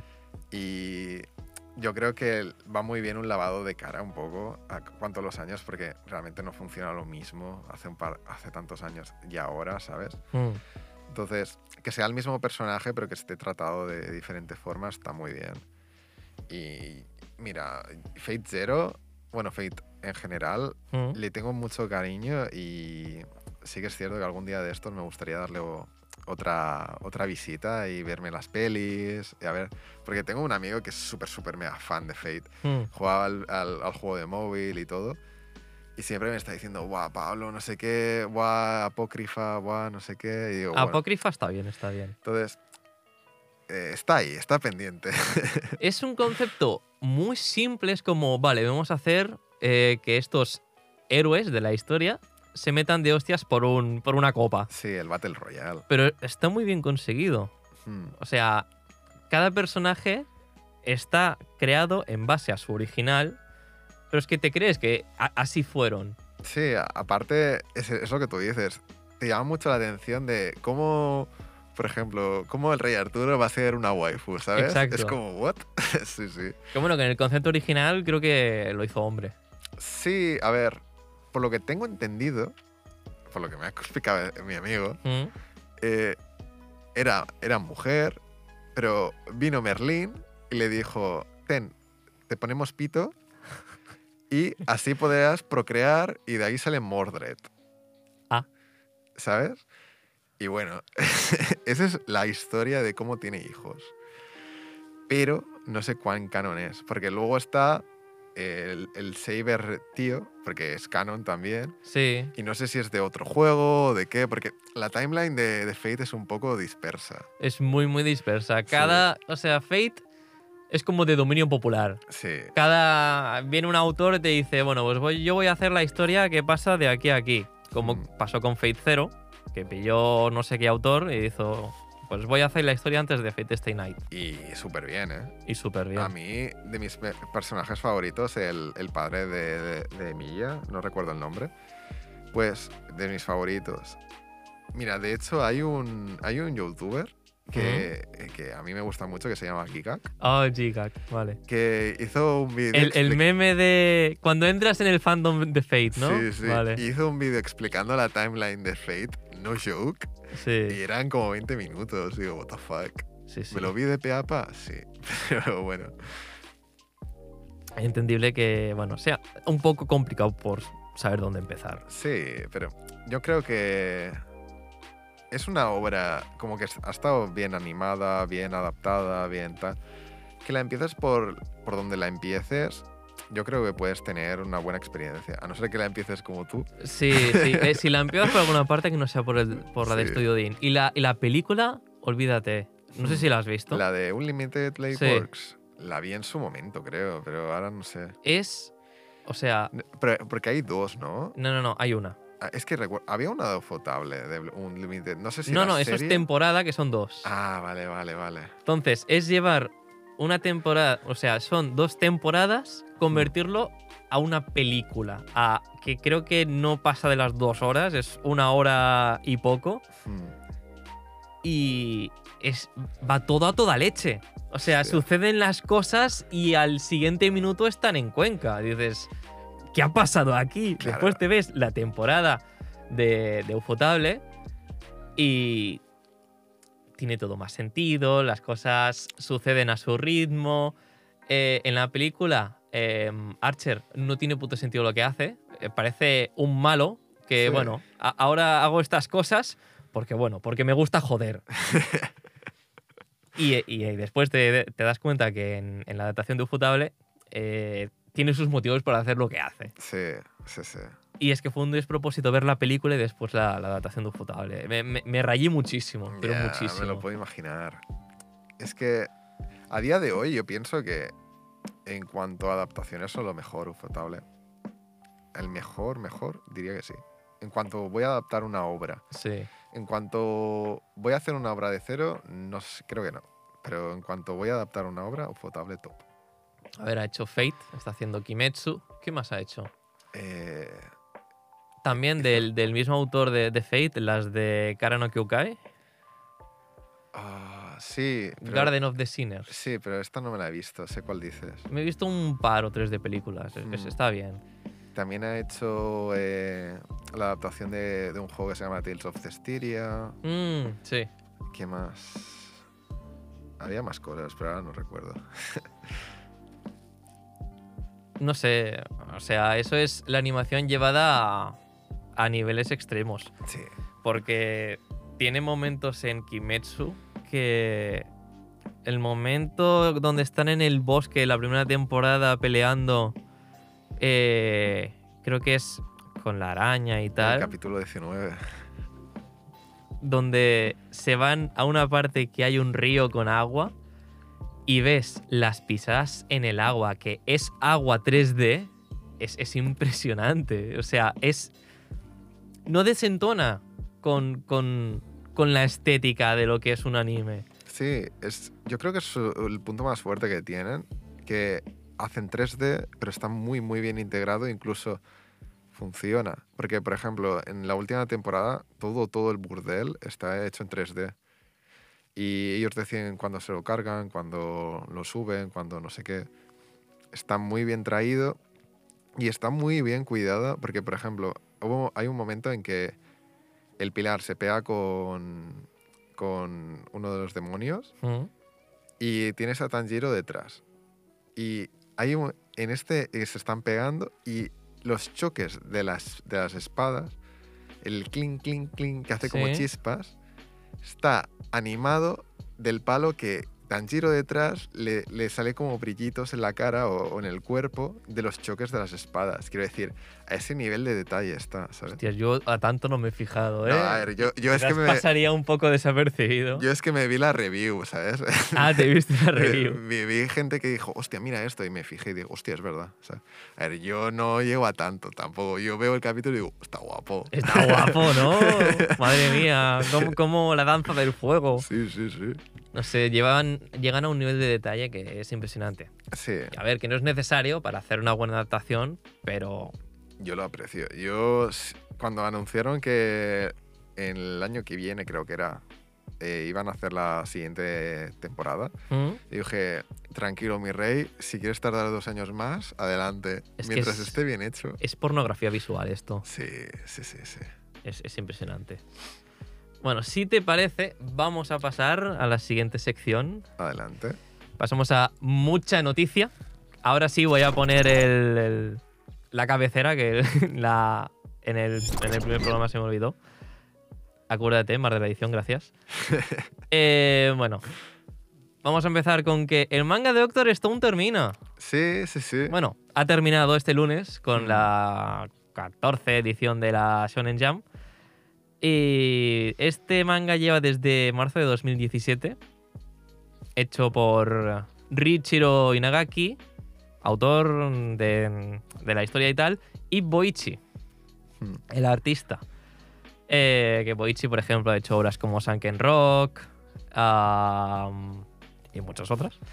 Y, y el, el de la historia, autor de Ice Shield 21, Hmm. un- un manga de deportes. Y una cosa curiosa es que Boichi es coreano. Sí, sí, sí. De hecho, eh, yo no seguía sus trabajos de antes, ¿Mm? pero sí que es cierto que eh, he visto que antes trabajaba en manguas, no mangas. Mm. Y creo que el que has mencionado antes eh, es mangua, no manga, creo. ¿Sunken Rock? Sí, Ah, creo. Puede ser, no sé. Y de hecho, eh, yo creo que se nota bastante en su estilo. Porque eh, siento que tiene un, un trato preferente hacia dibujar hombres que mujeres. Y eso ¿Por? O sea, en los manguas se tiene más... normalmente hay más demanda en ese sentido. Y muchas, muchas de las veces, al menos de- desde mi perspectiva, a lo mejor Sí. estoy marcando un triple, ¿eh? pero sí que es cierto que hay muchísima más demanda de, por ejemplo, BLs, de contenido más hacia lo femenino, y se le da mucha prioridad a los personajes masculinos más que a los femeninos. Mm. Entonces, sí que es cierto que yo a, la hora de leerme Doctor Stone, no me la he acabado, pero me leí un, un gran trozo. Mm. Sí que es cierto que me fijé en esto, me fijé y pienso que muchos de los personajes eh, femeninos de, de Doctor Stone, en este caso, no están trabajados tanto como los masculinos. Tienen bastante más detalle, creo. Sí, eso es verdad. Eso es verdad. Se le ve como más dedicación a Sí. hacer personajes como Por ejemplo, Senku sin irte más lejos. Senku decir. o el, el del pelo largo, que ahora no sé el nombre. Sí, el, el rival, digamos. rival, sí. Yo tampoco lo recuerdo. Pero, a ver, no pienso, no pienso que esté mal ni bien, ¿eh? Pero siento que es curioso de, de mencionar, de, Hmm. de decir, hostia, a lo mejor no sé si es por cultura o, o trato personal suyo, pero me parece curioso que le dé más prioridad a, a los hombres que a las mujeres en este sentido, porque suele ser al revés en, en, en muchos mangas y en muchos animes. Porque sí que es cierto de que por gran mayoría las waifus tiran más que los juzgandos. Sí. Por la gran mayoría. Luego habrás tus niche y todo esto, pero, por ejemplo, sin irte más lejos, Sonobiske Doll, la, la Marin, Ujú. ah, es la waifu de temporada y todo el mundo no para. Y yo no he visto nada parecido de juzgando de temporada. En esta temporada no. Al menos no. No, no, no.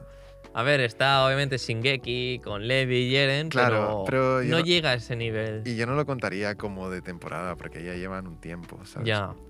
Entonces, sí que es cierto esto y pienso que, que me gustaría ver el, el trabajo del mangaka eh, si le diese más caña a las mujeres, en plan, cómo serían desarrolladas, digamos, en ese sentido, por su, por su estilo y tal.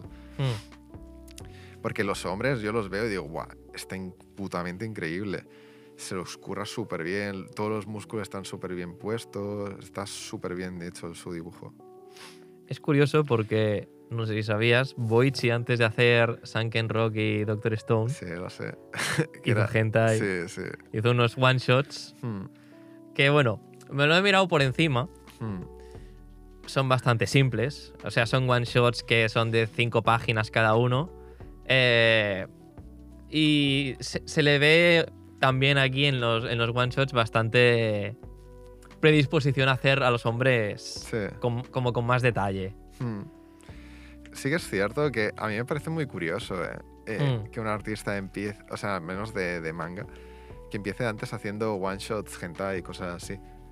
Eh, hay otro que era el de Golden Kamuy, que ¿Sí? también hizo uno y está súper, súper bien hecho. Es que claro, tú piensa, tú piensa ahora, por ejemplo, pongamos que el de Berserk te hace un hentai. Quiero decir, ese, ese hentai va a estar súper, súper bien dibujado, ¿sabes? Sí. Entonces, a ese nivel es raro ver un hentai, al menos de, de doujin. Pero es que creo que hay muchos artistas, muchos mangakas que primero empezaron haciendo Sí. hentai y después se pasaron a, a hacer Sí. manga. Por lo que tengo entendido, en las comiquets y cosas así, Sí. eh, lo predominante es que tú vayas con tu doujin y lo vendas, más que ilustraciones y cosas así. Mm. Entonces, supongo que mucha gente empieza con esto para sacarse un dinero, para darse un poco a conocer. Y aparte, como ya he dicho antes, por experiencia propia, pienso que es un sector que está muy en auge. Entonces, Y más en Japón. más en Japón, sí, es que es una locura. En plan, tienen tiendas especializadas incluso. Sí. Es que, que a lo mejor casa mucho con su sociedad esto, porque son muy reservados en ese sentido sexualmente y luego lo explotan por otro lado. Sí. Pero yo pienso que yo pienso que está bien que, se le- que puedan explotar este, este sector y si hacen obras buenas, pues para adelante. Sí, sí, ni tan mal. Después tenemos de que Belle, de la que hablábamos antes, eh, Sí. se ha llevado el premio a la mejor película en los VFX Japan, unos premios que dan a los mejores efectos visuales en Japón y tal. Eh, y bueno, se ha llevado el premio a la mejor película de, del año. No me extraña. Es que Tú no la has visto, Ya, ya, ya. pero te puedo decir cosas muy buenas de, Sí. de ella. Es que de hecho me vi un poco del tráiler Ujú. Porque yo soy una persona que no le gusta nada ver trailers. Porque siento que me hacen un mini spoiler, ¿sabes? Depende de quién te haga el tráiler, Sí. eh, se va a pasar de largo y te va a contar media historia. Claro, entonces muchas veces creo que la, la historia me venga de cara, ¿no? Mm, Y de Bell me, me dio un, un trozo del tráiler y ya de por sí ya me llamó la atención. Me llamó muchísimo la estética. Aparte he visto mucho fanar, mucho póster y digo, hostia, me llama mucho. Así que me creo mucho esta, esta noticia de, de- y tu opinión de que va a ser, que visualmente es una pasada. Visualmente es una pasada. Lo vi en el salón del manga, Sí. eh, en el auditorio. La pantalla no es la más grande del mundo, pero impresionante. O sea, impresionante. Guau. Hace. Bueno, sa- sabes de qué va, de una chica y tal, que está como muy, Más o menos, creo. muy adentrada en lo que es tener un avatar virtual Sí. y hace como una separación de. Hay escenas en ese mundo virtual y escenas en la realidad. Entonces, en la realidad es animación tradicional, en la virtual tienes Ah. 3D. Qué curioso. Y es un 3D que al final. O sea, es. Es llevable. Hmm, Te, te lo. No se te hace raro verlo. Porque, Hmm. claro, como es un, un mundo virtual, lo dejas pasar. hmm. Pero aún así. No, no es muy diferente a lo que sería la animación del mundo real. Y. No sé, es, es impresionante. Lo, lo que hace, tanto en el mundo virtual como en el, en el real, hay momentos que, que emociona. Visualmente emociona. hmm. Es como. Eh, Your Name, los, los timelapses, Sí. esos momentos son, son impresionantes. El momento en el que se bebe la pasta esta y va al pasado y cosas así es brutal. Eh, y si me estás diciendo que, que está así, es que van a ser las dos semanas, tres más largas de mi vida. Quiero decir, tengo unas ganas de verla. Y sí que es cierto que soy una persona que me gusta ver las pelis, eh, digamos, concentrado, en silencio, con, sobre todo muchas veces con auriculares, porque me gusta bien escuchar todo. Pero, por ejemplo, pelis como Promare, pelis como Your Name, pelis como esta, siento que vale la pena ir al cine. Vale mucho la pena verlo en grande. Verlo en grande, con- si puedes escucharlo con buen sonido y todo esto.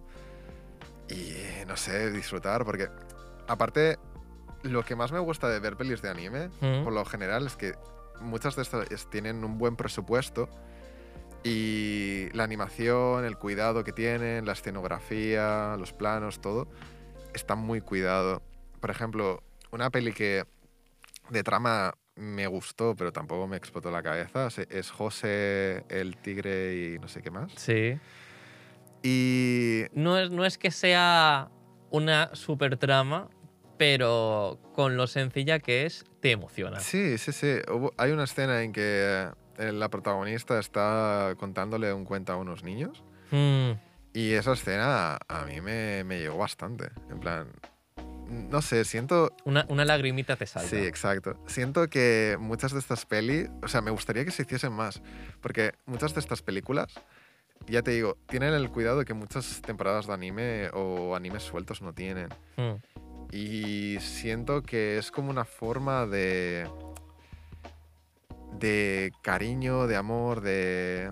en el sentido de que le están, le están dando el cariño que se necesita a una serie animada, porque muchas veces ni la mitad de los animes que salen de temporada nos los vemos.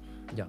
Porque siento que hay una producción en masa de muchas series de anime y no hay un filtro, digamos. Que a lo mejor, ¿quién pone ese filtro? No sé.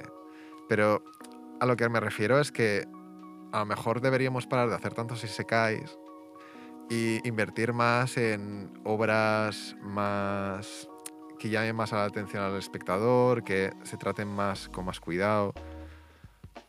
No Tirar sé. un poco también de obras originales. Que Sí. muy pocos estudios se arriesgan a hacer historias originales que no estén basadas en nada. Exacto. Uno de ellos es Trigger, que Sí. solo hace animes originales. Trigger me parece espectacular. En plan, Kill la Kill me parece una sacada increíble. Y Que bueno, después la gente se puede quejar de lo que quiera del fanservice, si está justificado o no. Kill la Kill es la hostia. Kill la Kill es. El fanservice está justificado. Quiero decir, si no entiendes que está justificado, es que no has entendido la obra. Quiero decir, yo acabé Kill la Kill y pensé, hostia, ahora le tengo cierto respeto a la ropa, ¿sabes? Claro. Quiero decir, no sé, fue, a mí me gustó mucho y mira, continuando lo que tú has dicho, sí que me gustaría que muchos más estudios se arriesgasen un poco más con, con animes originales. A mejor, creo que es una original, a lo mejor me equivoco ahora, pero Code Geass creo que era original. Buah, ahora mismo no sé, te lo puedo mirar. Y a mí Code Geass me parece una pasada. En plan, está súper bien hecha. A ver, Code Geass es de las Clam. Eh, Diría que sí, pero a lo mejor no. Original, sí. Mira, Sí, es- sí, sí. y siento que hay muchas series que y estudios de animaciones y estudios de animación que no, se arriesgan por esto de hostia a lo mejor no sale mal no sale más rentable hacer un isekai que, que a lo mejor la ha petado por la visual novel pero no sé yo siento que estamos perdiendo un poco el vemos anime porque porque nos gusta y más un voy a verme el isekai que hay ahora y en dos días me Porque tengo que olvidaré". estar al día con la temporada, las cosas que dan, ¿no? Sí, no sé, siento... A, me- a lo mejor, eh, eh, a ver, no, no a tal extremo, pero Miyazaki, el, el de Ghibli, dijo anime was a mistake. Sí. Y en parte lo comparto un poco, en el sentido de que él ve eh, el anime como obras de arte y piensa que el- el estado actual del anime es simplemente sacar producciones y mierdas de estas a, a gran escala para, para vender y vender y vender y vender, en vez de coger y hacer una obra que pueda quedarse, digamos. Porque él hace mucho eso, que a lo mejor éticamente es mejor o peor el, el Miyazaki, porque tiene algunas controversias que flipas. Sí. Pero yo opino un poco igual que él, en el sentido de que yo, por ejemplo, recientemente me vi la, la peli de Evangelion, la última, No me digas mucho. pues a mí me dejó, o sea, la sensación que me dejó fue increíble, del palo. Evangelion había estado conmigo durante toda mi vida, Sí. prácticamente desde la adolescencia, y le dan un final. En plan, se acaba. Quiero decir, Es que hay. Yo opino que las cosas se tienen que acabar. sí, pero, Acabad con Dragon Ball, por favor. No hagáis más Dragon Ball. pero la forma en que acaba es como que te deja súper... Hostia, se ha acabado. Sí. Y ya está, ¿sabes? Sí. En el sentido de que coge una parte de ti que estaba en plan, wow, van a sacar otra peli va-", y la, la pone a descansar. Dice, ya está, se Ya acaba. está. Hasta aquí he llegado las aventuras de Shinji. Sí, y me parece muy, muy buena peli, porque le dan. Le dan un, un trasfondo a todos los personajes. Ninguno acaba de. O sea, todos acaban de. de- con su arco, digamos. En plan, su desarrollo acaba, todo el mundo tiene su, su momento, te explican todo. De, literalmente, la primera hora y media de peli es desarrollo de personaje. Y es Mm. una peli de mechas. Sí. Y la, a ver, la banda sonora es muy buena, obviamente. Pero, no sé, es, es una peli mm, que si eres fan de Evangelion, Mm. la vas a agradecer muchísimo. Es, es como... eh, ¿Cómo decirlo? El, el director, que ahora no me sale el nombre, pues ha ido a terapia. Dos puntos. Ha ido a terapia dos puntos. Es que aparte de ser un descanso para los fans y para la historia, es un descanso para el creador, Sí, que está sí, hasta sí. los huevos, que ha dicho no sé cuántas veces que ha estado a punto de suicidarse Sí. por la historia, de que no podía más con ello. Y es un descanso para él, para decir, vale, olvidémonos ya de, de Evangelion. Pero se nota que ha madurado. En plan, a la hora Mm. de llevar la historia del pal, lo que te decía. Sí que es cierto que yo veo una evolución de, del Shinji de antes al Shinji de ahora. En plan, ha habido un proceso y tal. Y se nota mucho que tira de experiencias personales, que... No sé. Hay, hay una escena, bueno, no te quiero hacer mucho spoiler, pero en que vemos al Shinji de siempre y se nota que, que entiende un poco lo que es el apoyo emocional y todo esto, el, el autor. Entonces Sí. lo, lo tira un poco por ahí y tal. Entonces, yo pienso que si es una peli, o sea, si eres fan de Evangelio, es una peli que necesitas ver. Vale, Necesitas ver para decir, vale, ya estamos. vale, vale. Es que me estoy esperando, porque tengo a mi hermana que se tiene que ver las películas. Uf, ya, ya. Y claro, y, y si me veo yo la película solo, después me va a, meter mierda. y y no, no quiero eso. Hmm.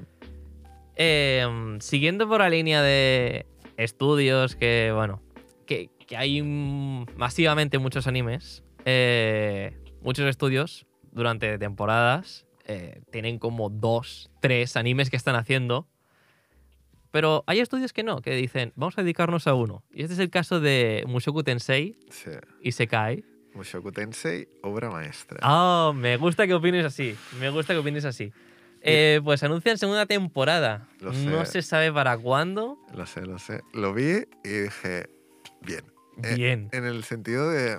Tengo un poco de miedo ¿eh? con esta segunda temporada porque leí una noticia Sí. de que muchos animadores eh, top del estudio se habían ido. Uh.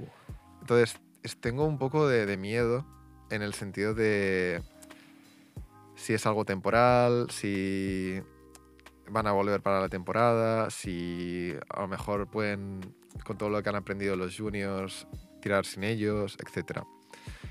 Pero eh, de por sí estoy muy, muy, muy contento porque Mushoku Tensei, mira, para mí ha salvado el género del Isekai. Lo ha salvado, pero completamente. En plan, yo Mushoku Tensei de primeras lo vi y dije, "Pff, un Isekai más. Sí, al principio, los dos, tres primeros capítulos dices, ya tenemos al típico Hikikomori que está en su casa, sale a la calle, le atropella el coche de turno o el camión y bueno, acaba en un mundo y, era, y ahora tira a ser el héroe, acaba con el villano de turno Hmm. y venga. Es que, pero ya ni de eso, quiero decir, llegaba a un punto, al menos personal mío, de que yo sab- sabía que era un Isekai Hmm. y me tuvo que insistir un amigo muchísimo cuando ya llevaban seis o ocho capítulos, Mushoku Tensei, decir, Pablo, por favor, sé que es un Isekai, pero dale una, una oportunidad. Y dije, es que es un puto Isekai. Es un Isekai, pero Hijo. no notas que es un Isekai. O sea, es un Isekai porque sí, porque es otro mundo.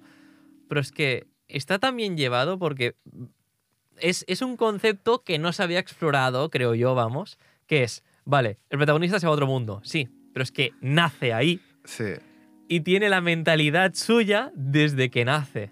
Tiene una mentalidad de pervertido que no veas, pero es algo que le da juego y gracia durante todos los capítulos de la primera temporada. Exacto. Y no solo eso, yo pienso que es necesario de que tenga la mentalidad. En plan, el, el problema que tengo con muchos isekais es que soy un pringado en la vida real, me voy a un mundo de fantasía y aquí soy el putísimo amo, Mm, tengo a mi grupo, tengo un grupo de chicas, no sé qué, estoy mamadísimo.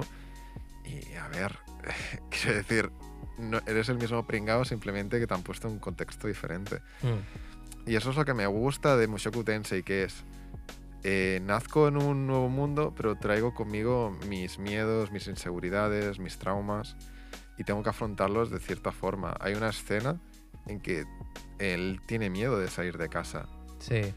y lo pasa muy mal, en el sentido de que, no sé, siento que está tratado con mucho cariño, literalmente. ¿Cuánto tarda en salir de casa? En plan, para irse de aventuras me refiero. ¿10 capítulos? ¿9? Quiero decir, la, Unos cuantos. la gran mayoría de capítulos pasan en su casa. Y está tan bien tratada la historia que a mí no se me hizo nada pesado. De hecho, quería más. Digo, Mm. pa, eh, enséñame más, enséñame más. Sí que es cierto que a lo mejor dependiendo moralmente cómo, cómo estés, hay algunas cosas del protagonista que te tiran para atrás. Como el hecho de lo de las bragas y todo esto. Mm. Pero siento que si realmente tienes un poco de aguante en ese sentido, es una serie que vas a disfrutar mucho y aparte, a mí me gusta el hecho de que sea tan... eh, ¿Explícito en ex- algunos momentos? Explícito en esos sentidos porque le da cierto realismo. A ver, tú tienes la mentalidad de alguien de 26 años Es en que- un cuerpo de un niño que está viendo. Porque eres un Sí. niño y, y- y- y se te permiten algunas cosas. Obviamente, tu actitud cambia. Y es que no solo eso, sino también me refiero a sexualmente lo que pasa en la historia, ¿sabes? Mm. En el sentido de que, eh, por ejemplo, no quiero hacer mucho spoiler, pero las movidas que tiene el padre con, con diferentes miembros de la familia y tal. Mm, Y no sé, como que se trata de forma muy natural y es algo que realmente pasaría en el medievo Y tanto, fantasía, Y ¿sabes? tanto. Entonces, Y me parece que no la sé. postura que toma el protagonista es, es, no sé, es bastante acertada. Es como, coño, ¿qué has hecho? sí, O sea, mm, en ningún momento da pie a permitírselo, pero después es como, vale, vamos a vivir con ello, ¿no? Sí. Habrá que vivir con ello.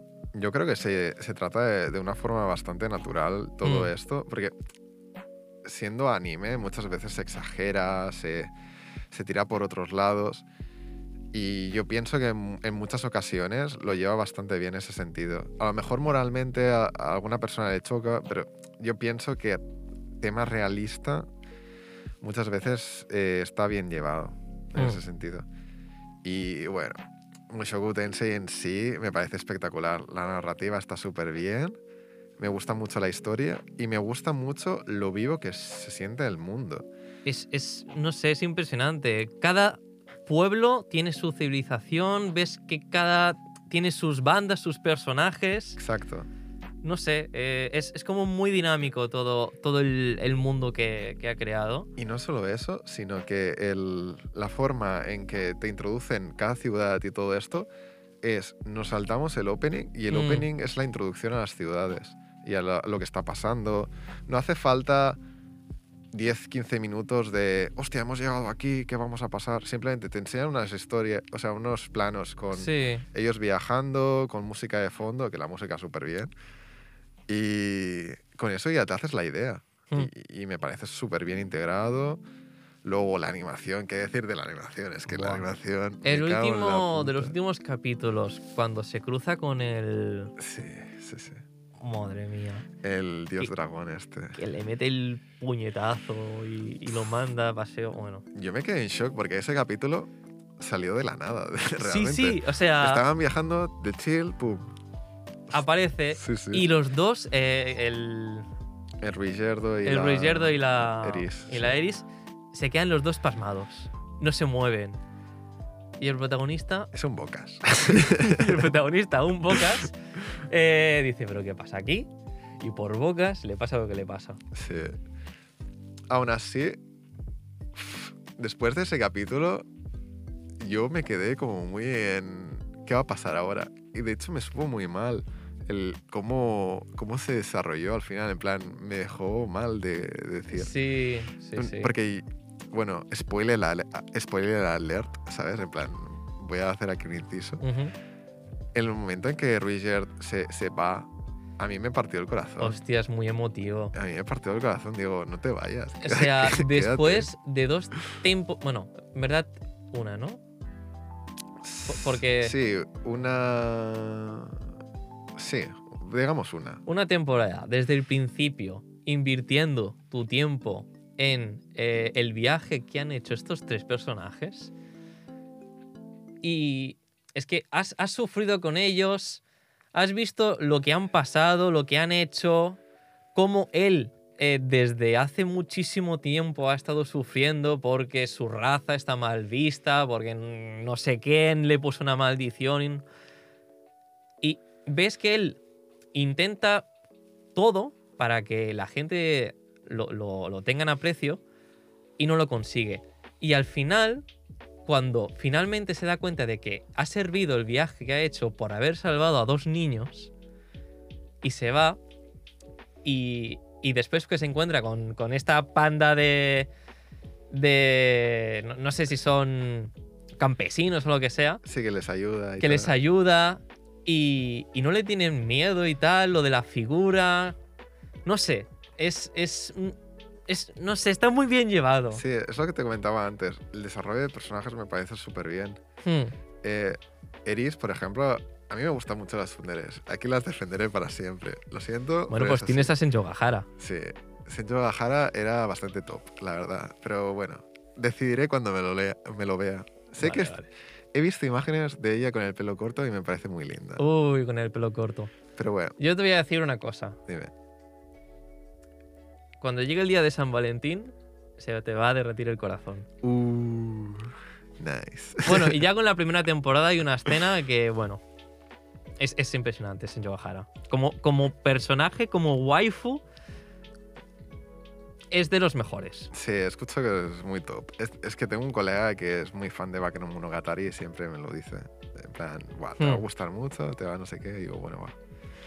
Pero bueno, volviendo a eso, por ejemplo, Eris Mm, es una tsundere y a mí realmente los primeros capítulos en los que sale y, y- y se presenta como personaje, mm. a mí me caía muy, muy mal.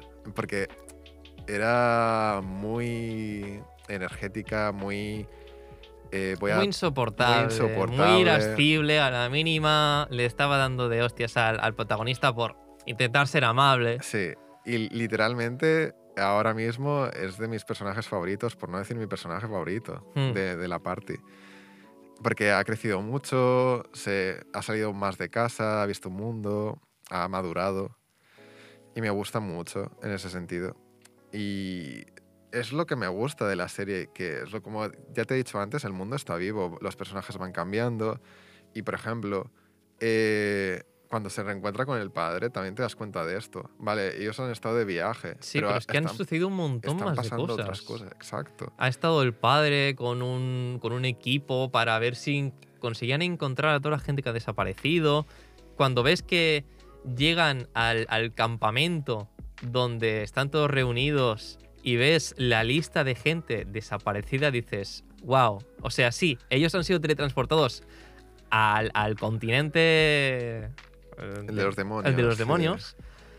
Eh, y sí, han sufrido mucho ya, pero es que no solo ellos. Se, se ha evaporado no, no sé cuánto territorio. Exacto. Y me gusta mucho el, el lore que tiene, tío. En plan. Porque tengo mucha curiosidad de decir, vale, ¿de dónde ha salido esto? Hmm. El voragine ese. De qué, qué es el dios este. De qué es- a, a qué se remite el dios dragón este, Hmm. ¿sabes? Y, por ejemplo, una preview que se vio de la segunda temporada en, los- en el último capítulo es que va a salir Sylvie otra vez. Hostia, sí. Entonces, también quiero ver un poco cómo se ha desarrollado el personaje y otras cosas. Entonces, le tengo muchísimas ganas a, Mushoku. Pues pasamos a la última. eh, una temporada más que va a salir de Data Data Life. No tengo mucha idea de este anime. No he querido invertir mi tiempo Life, mira, en ello. yo tuve mi fase de Tuviste Life. tu fase. Sí, sí, sí. A ver, sé que hay mucha waifu. Sí, Y creo que solo hay eso. Es, es un harem eh, en toda regla. literal. A ver, es un anime que a día de hoy yo no vería. Lo veía cuando tenía 14, 15 años. Sí. Y sí que es cierto que es el típico anime harem de visual novel de está el protagonista y todas las tías le van detrás. Vale. Entonces, a mi opinión, no sé cómo sigue vivo. en plan, el, el- sentido de que cómo siguen sacando temporadas de Data Life, no lo sé. A ver, no sigo el lore. Pero yo pensaba A que... ver, si sacan más temporadas significa que la visual novel aún tiene más. Exacto. Y, y yo no sé cómo pueden tirar tanto. En plan, eran waifus pegándose de hostias y poco más. Y, y poco más. Sí. Vale. Y sí que es cierto que hay una waifu que es bastante top, que es la Kurumi, que es una gótica así que tiene un ojo de, de reloj y tal. Pero Ah, la, la que tiene el ojo rojo y amarillo. esa, Vale, vale, vale. esa es bastante top Vale. y es bastante conocida. Pero fuera de eso, fuera de las waifus, creo que es un anime bastante, eh, no sé, que bastante desapercibido. Y como ya he dicho, no sé cómo sigue vivo a día de hoy. En el supongo Pues que- aún sigue vivo y si hay cuarta temporada es que la gente la estaba pidiendo. Sé que hay, tengo un colega que juega al juego gacha que tienen. Ah, tiene un juego. gacha. Sí. Bueno, en fin. Entonces, no sé si eso les tira o, o qué, Sí. pero no sé, a día de hoy siento que es un anime que no sé por qué sigue aquí. Pues si hay cuarta temporada es que hay Ha- gente que la habrá demanda. sí. Habrá demanda. Si hay demanda, pues hay anime. Vamos a pasar a la siguiente sección, que como habrás visto por las encuestas, Ah, sí, sí. sabes lo que toca. Me ha sorprendido que me hayas dado pie a poner esto Sí. como una de las opciones. Yo digo, a ver, yo digo un poco con el meme, ¿vale? Porque Vale. yo digo, yo y mis colegas ¿Sí? le- les dije, mira, yo me voy a mojar. Le Tú voy, te vas a mojar. voy, voy a dar la opción y si se da, se bien. da. Y Pues, y pues todos- has salido. Todos mis amigos estaban del palo, vamos a votar. Vamos a, es que es- hostias, pero bueno, hostias. ya, Lo has provocado tú mismo, ¿eh? Exacto. Bueno, pasamos a Momento Fanservice, una sección que eh, vosotros elegís. Damos pie a que elijáis qué vamos a hacer durante esta sección. Os damos a elegir tres opciones y la que ha salido esta vez es que vamos a hacer, bueno, vas a hacer un tier list de tags de doujinsis. Yeah. Em, he buscado una tier list hecha, ¿vale? Em, que hay muchísimos. Cuando eh, digo muchísimos, Es que es muchísimos. Así que vamos a intentar hacer los más, un poco de criba, ¿no? más relevantes, Sí. ¿vale?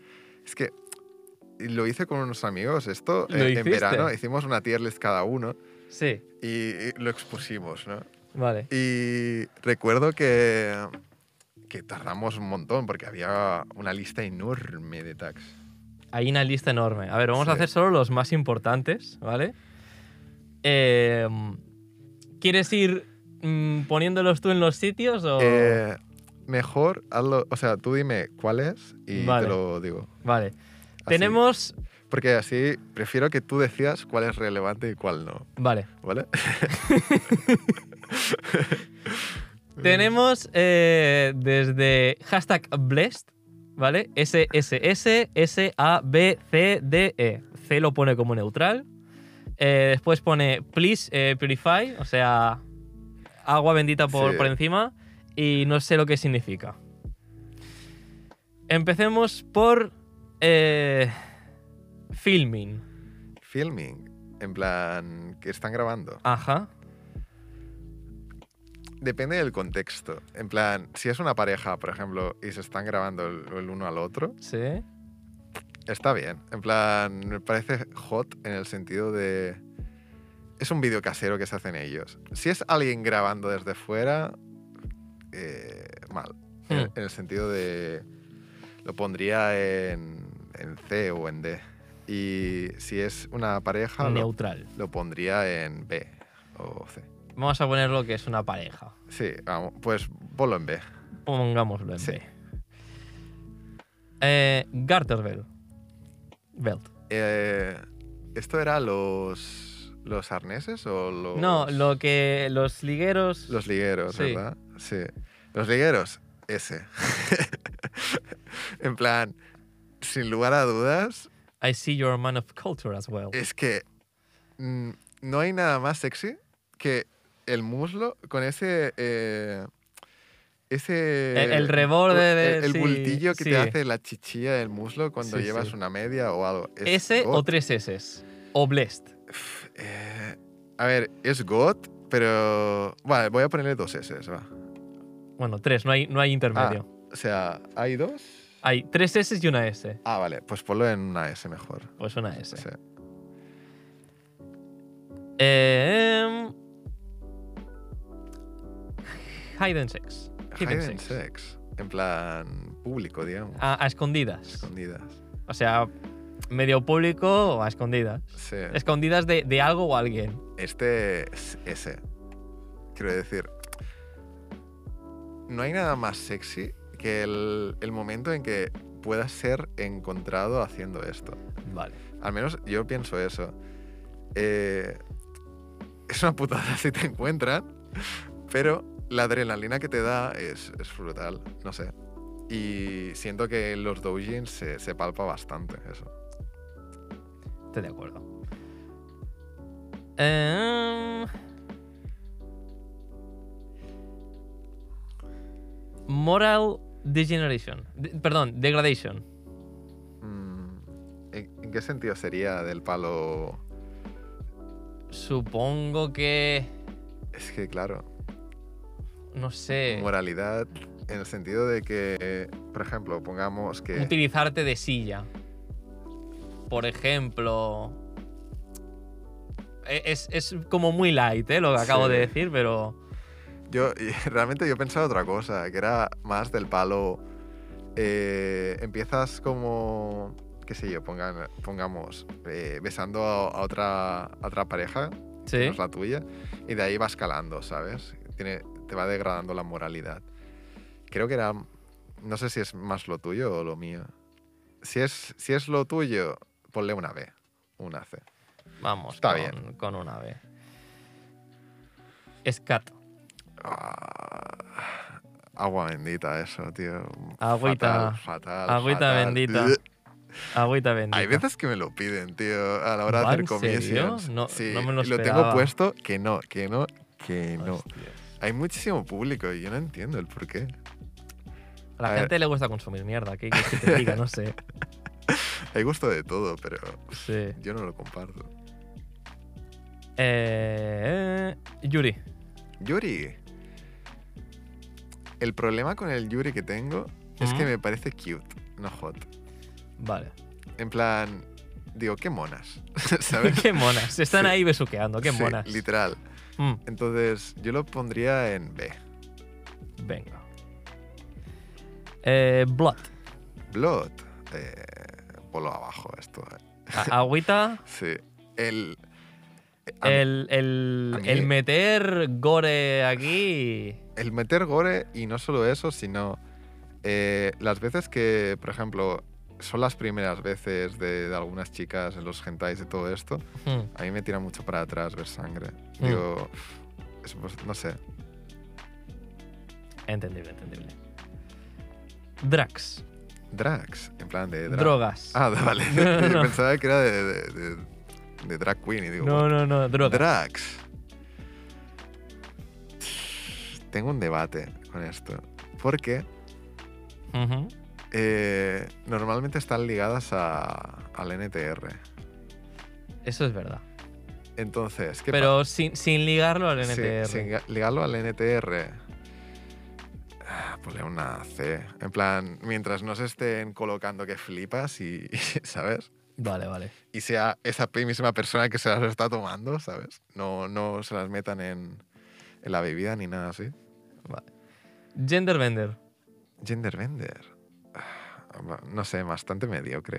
A mí- Bastante mediocre. A mí no me gusta mucho. Es una C, diría. Ok. Por ejemplo, pongamos que hay un Eren versión chica. A mí, como que Eren no me atrae, digamos. Es que No te me- imaginas más a, a, a Eren versión masculina que. Exacto. Se me hace muy raro. Sí, sí, sí. Cuernos, en plan. físicos. Ah, vale. Horns. Sí, ese, sí. SS. God tier. Yamato. Literal. Yamato. Y mi, mi waifu top, top, top, top, top, top, top es una que se llama Narmaya, ¿De que qué? es del Gran Blue Fantasy. Vale. Es una chica con el pelo rosa. A lo mejor la Oh, conoces. vale, ya está, ya está. Ahora sí. Sí, vale. Es muy conocida, es muy, muy conocida. Y esta, para mí, es la mujer perfecta del anime. En plan, God. Ok, ok, entendible. Inseki, o sea, incesto. Incesto. Me da bastante igual, en el sentido de que, a ver, un popular opinion, mientras no se tengan hijos, en el tema incesto, mira que cada uno haga lo que quiera, ¿sabes? Pero, obviamente, no está muy bien visto por la sociedad. No. No. No. A ver, yo no me follaría a mi hermana, obviamente. Mm. Pero yo pienso que si dos personas eh, se, se quieren tener relaciones entre ellas y ambas si quieren y todo esto, pues que hagan lo que quieran. Lo que no me parece bien es a la hora de procrear. Porque te sale el niño tonto. Es Que literal- cada uno haga lo que quiera con su vida. Exacto. ¿Dónde lo metemos? Eh, ponle C. Ah, neutral. Estoy muy neutral. con Muy eso. neutral. Eh, látex. Látex. Uf, eh, dale una B. Porque dependiendo del contexto puede quedar bien. Sí, vale. No soy muy fan de todo lo que lleva el látex porque se tira mucho al BDSM y cosas de estas. Mm, Pero de tanto en tanto está bien. Vale, vale, vale. Netorare ya lo ponemos con agua bendita, ¿no? No. Vale. Netorare lo pones en SS. No es joke. No es joke. No es joke. No es No joke. es joke. Por eso decía que podía ser cancelado. Vale. ¿Por qué? A ver, lo puedo llegar a justificar en ciertas ocasiones. En la ocasión de con quien está es, es un gilipollas que no sabe hacer bien sus cosas. Va, voy a justificarlo, ¿vale? Vale. ¿Qué justifica. Pasa? ¿Qué pasa con A la el- cámara justifica. ¿Qué pasa con el, N- el NTR? El NTR está ligado muchas veces a buen dibujo, buenas expresiones y escenas de muy, muy, muy, muy, muy hot. ¿Qué pasa? Moralmente es muy, muy, muy, muy cuestionable. Pero eh, yo siento que si quitas toda la moralidad, tienes un doujin que flipas hay muchas cosas. A mí ya me hace hasta gracia que hayan, por ejemplo, Ugly Bastards o cosas así. Entonces, yo pienso que los mejores doujins son los de NTR. Los mejores. Ok. Ok. Obviamente, esto yo lo digo de- desde ahora, llevado a la fantasía. En el sentido de que Obviamente. a mí no me gustaría, por ejemplo, que me mandasen un DVD de la, la pareja con la que estoy, ¿sabes? Siendo. eh, pues eso. Eh, sí. A mí no me gustaría. Hombre, creo que ni a ti ni a nadie. Pero- bueno, hay mucho fetichista Claro. por ahí. Entonces, yo siempre viro, y digo esto desde el punto de vista eh, de fantasía, ¿sabes? Mm. Hombre, Es como esos vídeos de eh, mi, mi novio no está y me voy al vecino, ¿sabes? Obviamente sabes que el vecino en cuestión del vídeo es el novio. Mm, ¿Sabes? Ya. Entonces, va un poco de ese rollo. Vale, vale, vale. Shota. Agua bendita. Agua bendita. Todo lo que tenga personajes menores, agua bendita. Es que yo no entiendo el por qué tienes que irte a un menor cuando tienes algo tan god como las MILFs. Quiero decir, quiero decir, tío, no sé. A ver, espérate que busco el de MILF. Ah, ¿Dónde? Ese, ese, tío. Quiero decir, no sé. Una arara donde esté. Una arara. Que no Una quite. Keno diciéndote arara a la oreja. Tío, es que literal. Vale. Eh, Catgirl. Catgirl, ese, ese, ese. Solo una S. Solo una S. Sí. Ok. Bastante top, la verdad. Es sencillo, pero cute y sexy. ¿Apoyas a Elon Musk en su búsqueda por, las Catgirls? Si lo hace, yo le compro las bitcoins que quiera. Así me gusta. Eh, monstruos. Monstruos, ojo. Ese. Quiero decir, a mí, desde que vi Monster Musume, algo dentro de mí despertó. Vale, espera. Esto sería Monster Girl. Ah, Monster vale. sería en la... Ah, el monstruo haciendo Sí. el acto. Pero sí, ya que estamos con Monster Girl, sí, estoy muy de acuerdo contigo. Desde Monster Musume, Sí. mi visión ha cambiado. Es que quiero decir, yo pensaba, bueno, es semifurro esto. Pues no, Pablo. No, No, pasa no, nada. no, no pasa nada. Una lamia. mm, Literal. Oye, yo, yo soy aracnofóbico, pero cuando salió la waifu araña dije, bueno, no pasa nada. ¿no? Uy, aracne. Sí, sí. Vale. Eh... Madre mía, es que hay un montón. Ya, ya. Tom Girl, Tom Perdón, Girl- Tomboy. Tomboy, ¿no? Tomboy. Sí, Tom Girl sería al contrario. exacto. Bueno, sería más femboy, ¿no? Bueno, también lo ponen Sí. como, como Tom Girl. Pues mi, mi pensamiento de las tomboys es que antes no me llamaba mucho, pero cada vez me llaman más en el sentido de que eh, cuando he tenido que dibujarlas, cuando he tenido que especializarme, cada vez las aprecio más y cada vez me gustan más. Yamato sería un poco tomboy. Exacto. Una, una mujer mamadísima se le respeta. Entonces, yo la pondría en A o en S. vale, vale, vale. Mate. Mate. Es que es lo mismo que Catgirl. Eh, Es, todo lo que sea outfits ¿Sí? es muy, muy top. No sé, como que... eh, No es lo mismo, por ejemplo, tu waifu que, con- que tu waifu con orejas de gato y tu waifu con traje de maid. ¿Sabes? Le añade un plus. Claro. Es un, es un accesorio Es que añade añadir mucho. capas encima de algo Exacto, algo que ya te gusta. Por ejemplo, Saint Joe Haramate, God. God. God. Vale. Ah, Paisuri. Ese. Yo soy un hombre de pechos, la verdad.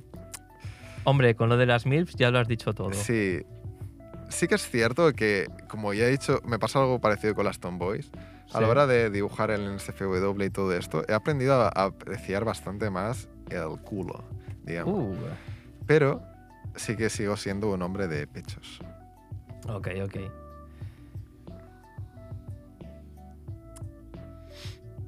Me he perdido por dónde iba. Sumata. Ahora me dirás, ¿qué es eso? Ahora no, no caigo. Sería un thigh job. Thigh job. Lo digo en inglés para que aquí Sí. YouTube no me tenga en cuenta. Bueno, que creo que en inglés también me va a tener en cuenta. No sé si he dicho alguna cosa en el podcast, no sé si habrá que poner un pitido. Nah, o- da igual.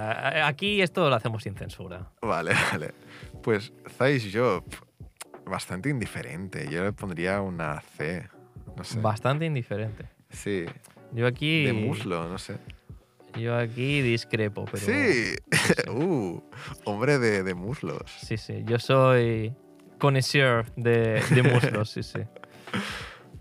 Está bien, en plan, de tanto en tanto está bien, pero no es algo que a mí me llame del todo. Ok, ok, ok. Respetable. Respetable. Am, no sé, no lo estoy viendo, pero Futanari. Futanari. Me pasa otra vez lo mismo. Al principio decía, what the fuck. Mujer, polla, no sé, raro. A día de hoy me parece gracioso. En, Hmm. en el sentido de que, a ver, hay que, antes que nada quiero hacer una, un inciso. Futanari no lo relaciona a trans, ¿vale? No es lo mismo. No es lo mismo. Eh, trans sería una persona que en sí se siente así y Futanari simplemente es una mujer con polla porque es un... eh, ¿Cómo decirlo? Es un fetiche, digamos, Hmm. ¿vale? Más que... Y, y a mí no me gusta el hecho de que mucha gente diga que el Futanari es trans porque sería fetichizar a la gente trans y eso no me gusta. Entonces, haciendo este inciso, pienso que los Futanari son B. En plan, rank B. Vale. Porque me parece gracioso el, el- la comunidad que hay detrás y el, el auge que se le da. Más que nada es eso. En plan, Sí, sí, sí. yo no lo comparto, pero me parece gracioso el, el- la gente que se vuelve loca. Vale.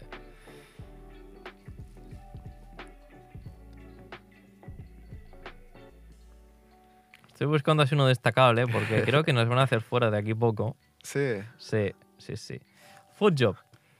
Food job. eh, agua bendita. Agua bendita. Ok, ok. Eh, No sé. Ay, tenía aquí uno, le he perdido. Ah, bueno, furries. Furries. C, diría. Porque sí que es cierto que no soy full odiador de los furros. Porque ¿Te han llegado con misiones de furros? Sí, Vale. he, he dibujado mucho furro yo. Y he de decir, como ya he dicho antes, una vez lo dibujas, le coges cierto cariño. Sí. Sí, porque yo era muy de jajaja, furros, no sé qué. furros. Pero luego dices, hostia, bueno, es cute incluso, Hmm. no sé. Creo que Beastars también me hizo mucho daño, ¿eh? Hostia, Vistas ha hecho muchísimo daño con Haru. Sí, sí, sí, sí. Bueno, más que eso, yo creo que Legoshi, tío. Ah, Legoshi yo lo veo y digo, uff, uff, Legoshi. uff, Legoshi. Pero bueno, de eso ya Vale. Eh, vamos a acabar con dos. Agegao. ese. Vale, Gao es ese. Quiero decir, obviamente no lo llevo a la vida real porque ver a una persona hacer un aegao es raro. Sí, es raro. Es raro. Cuando ves eh, chicas en Instagram que se van a hacer esa cara, dices, eh, porque ya. Pero- quizás no es lo mejor. En, en un hentai funciona mucho. Sí. Sí, sí. Lo que. Para toda la gente que está escuchando, para de llevar sudaderas de aegao, por favor. Sí, Por el, favor. el meme ya ha pasado, que sí, que tiene su gracia y tal, pero Exacto, stop it, exacto. get some help. Y la otra, tentáculos. este me hace gracia, en el sentido de que. No sé. No sé en qué. O sea. Yo pondría una C, porque es algo que no me llama a mí para nada. Pero, como ya he dicho, como los furros, es algo que. No entiendo el por qué hay, tanta, hay tanto fandom con ello. Es como. Eh, Yo creo que Es es, porque, bueno, como no hay un pene, pues ya está. Ya, eh, es. Pero es como 15 millones de penes, ¿sabes? A la vez. Pa, pa, pa. Ya. Entonces, se me hace curioso. Tengo un amigo que está súper obsesionado con esto digo, pero no, no te entiendo. O Pero sea, bueno, depende de en qué situación, mm, vale, pero Sí, tampoco abusar de ello. exacto. Si está bien dibujado, yo diría, bueno, ni tan mal. Un día que me sienta spicy. digo, Pero bueno, no, no- que no se ponga énfasis en los tentáculos. Exacto. Yo quiero énfasis en otra parte, gracias. Exacto. Bueno, eh, con esto acabamos porque si no, nos vamos a pasar aquí toda, toda la tarde. Mañana. Bueno, mañana. sí. Mañana. pero, pero bueno, ya es la tarde. Eh, pasemos con la un popular opinion, así rápido. ¿Qué nos has traído? Un popular opinion. Sí. Pienso que Full Metal Alchemist. ¡Ay, Brother- va! Brotherhood no es tan buena como todo el mundo dice. ¡Ay, va la goma que has traído! ¿Vas a destronar el número uno? Mira, yo me vi Full Metal Alchemist la primera, la de hace muchos años. Sí. Y dije, está bien, me ha gustado.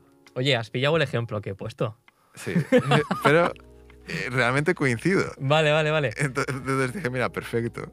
De hecho, eh, la, la original a mí me gustó en su momento, pero no la vi también para tanto. Pero luego la gente me dijo, oye, mírate Brotherhood, es la eh, historia original, te va a gustar. La vi y me quedé indiferente. Dije, a ver, creo que muchas cosas impactantes de la historia, supongo que ya me las sabía. Mm. Por, por ejem- por ejemplo, lo del perro, que se muere el teniente. A ver, los ¿sabes? 20, 30 primeros capítulos ya los has visto en, en la primera. Y no solo eso, yo pienso que siendo una persona que no se ha visto el anime, Mm, yo creo que ya lo sabes. En el sentido de que hay tanto meme, hay tanto... Ya. Que llega un punto en que no puedes ir a ver Full Metal Alchemist sin ir limpia.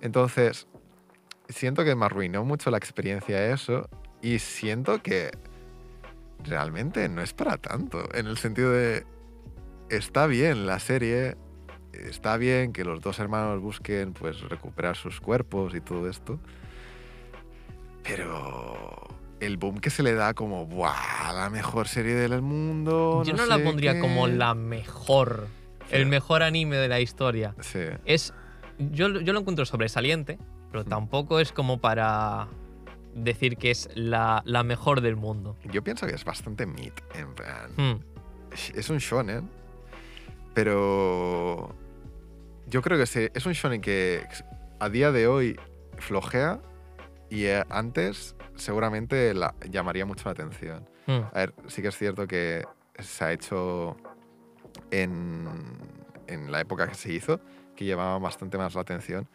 Pero, por ejemplo, yo a día de hoy un Jujutsu Kaisen lo he disfrutado muchísimo más que Full Metal. Obviamente, sí, sí, yo, yo estoy de acuerdo. Entonces, no sé si es por las peleas, porque, a ver, la trama de Jujutsu pienso que es peor que la de Full Metal en ciertos aspectos. No sé cómo se va a desarrollar. A ver, yo creo que le queda por mostrar cosas. Claro, claro. Entonces, quiero también esperarme en esta opinión. Pero Hmm. a día de hoy me gusta más Jujutsu, por ejemplo. Sí, estoy de acuerdo, estoy de acuerdo. Bueno, pues hasta aquí mucho fanservice. Eh, nos podéis encontrar en redes sociales, mucho fanservice. No es muy complicado. Twitter, Instagram, estamos también por TikTok. Algunas veces eh, subimos clips de, de estos programas. Eh, y bueno, muchas gracias por venir, eh, Deli, Pablo. Pablo. Eh, si quieres promocionar algo, tus redes y tal. Vale, Pues eh, tengo Twitter, tengo Insta. El, el arroba es delicious barra baja brain. Y ahí podéis ver todos los dibujos que hago, seguir mis, mis eh, ilustraciones y mirar también en si voy a algún evento o cualquier cosa, si os queréis pasar a saludar, ¿vale? Pues muchas gracias chicos y os dejo con el host. bueno, gracias por vernos y gracias por estar hasta aquí al final de mucho fanservice, que creo que ha durado mucho más que el primero, pero bueno, es una barbaridad esto. Eh, bueno, nos vemos el sábado que viene con mucho más, mucho fanservice. Nos vemos. Chao. Y nos vamos ya que nos están echando.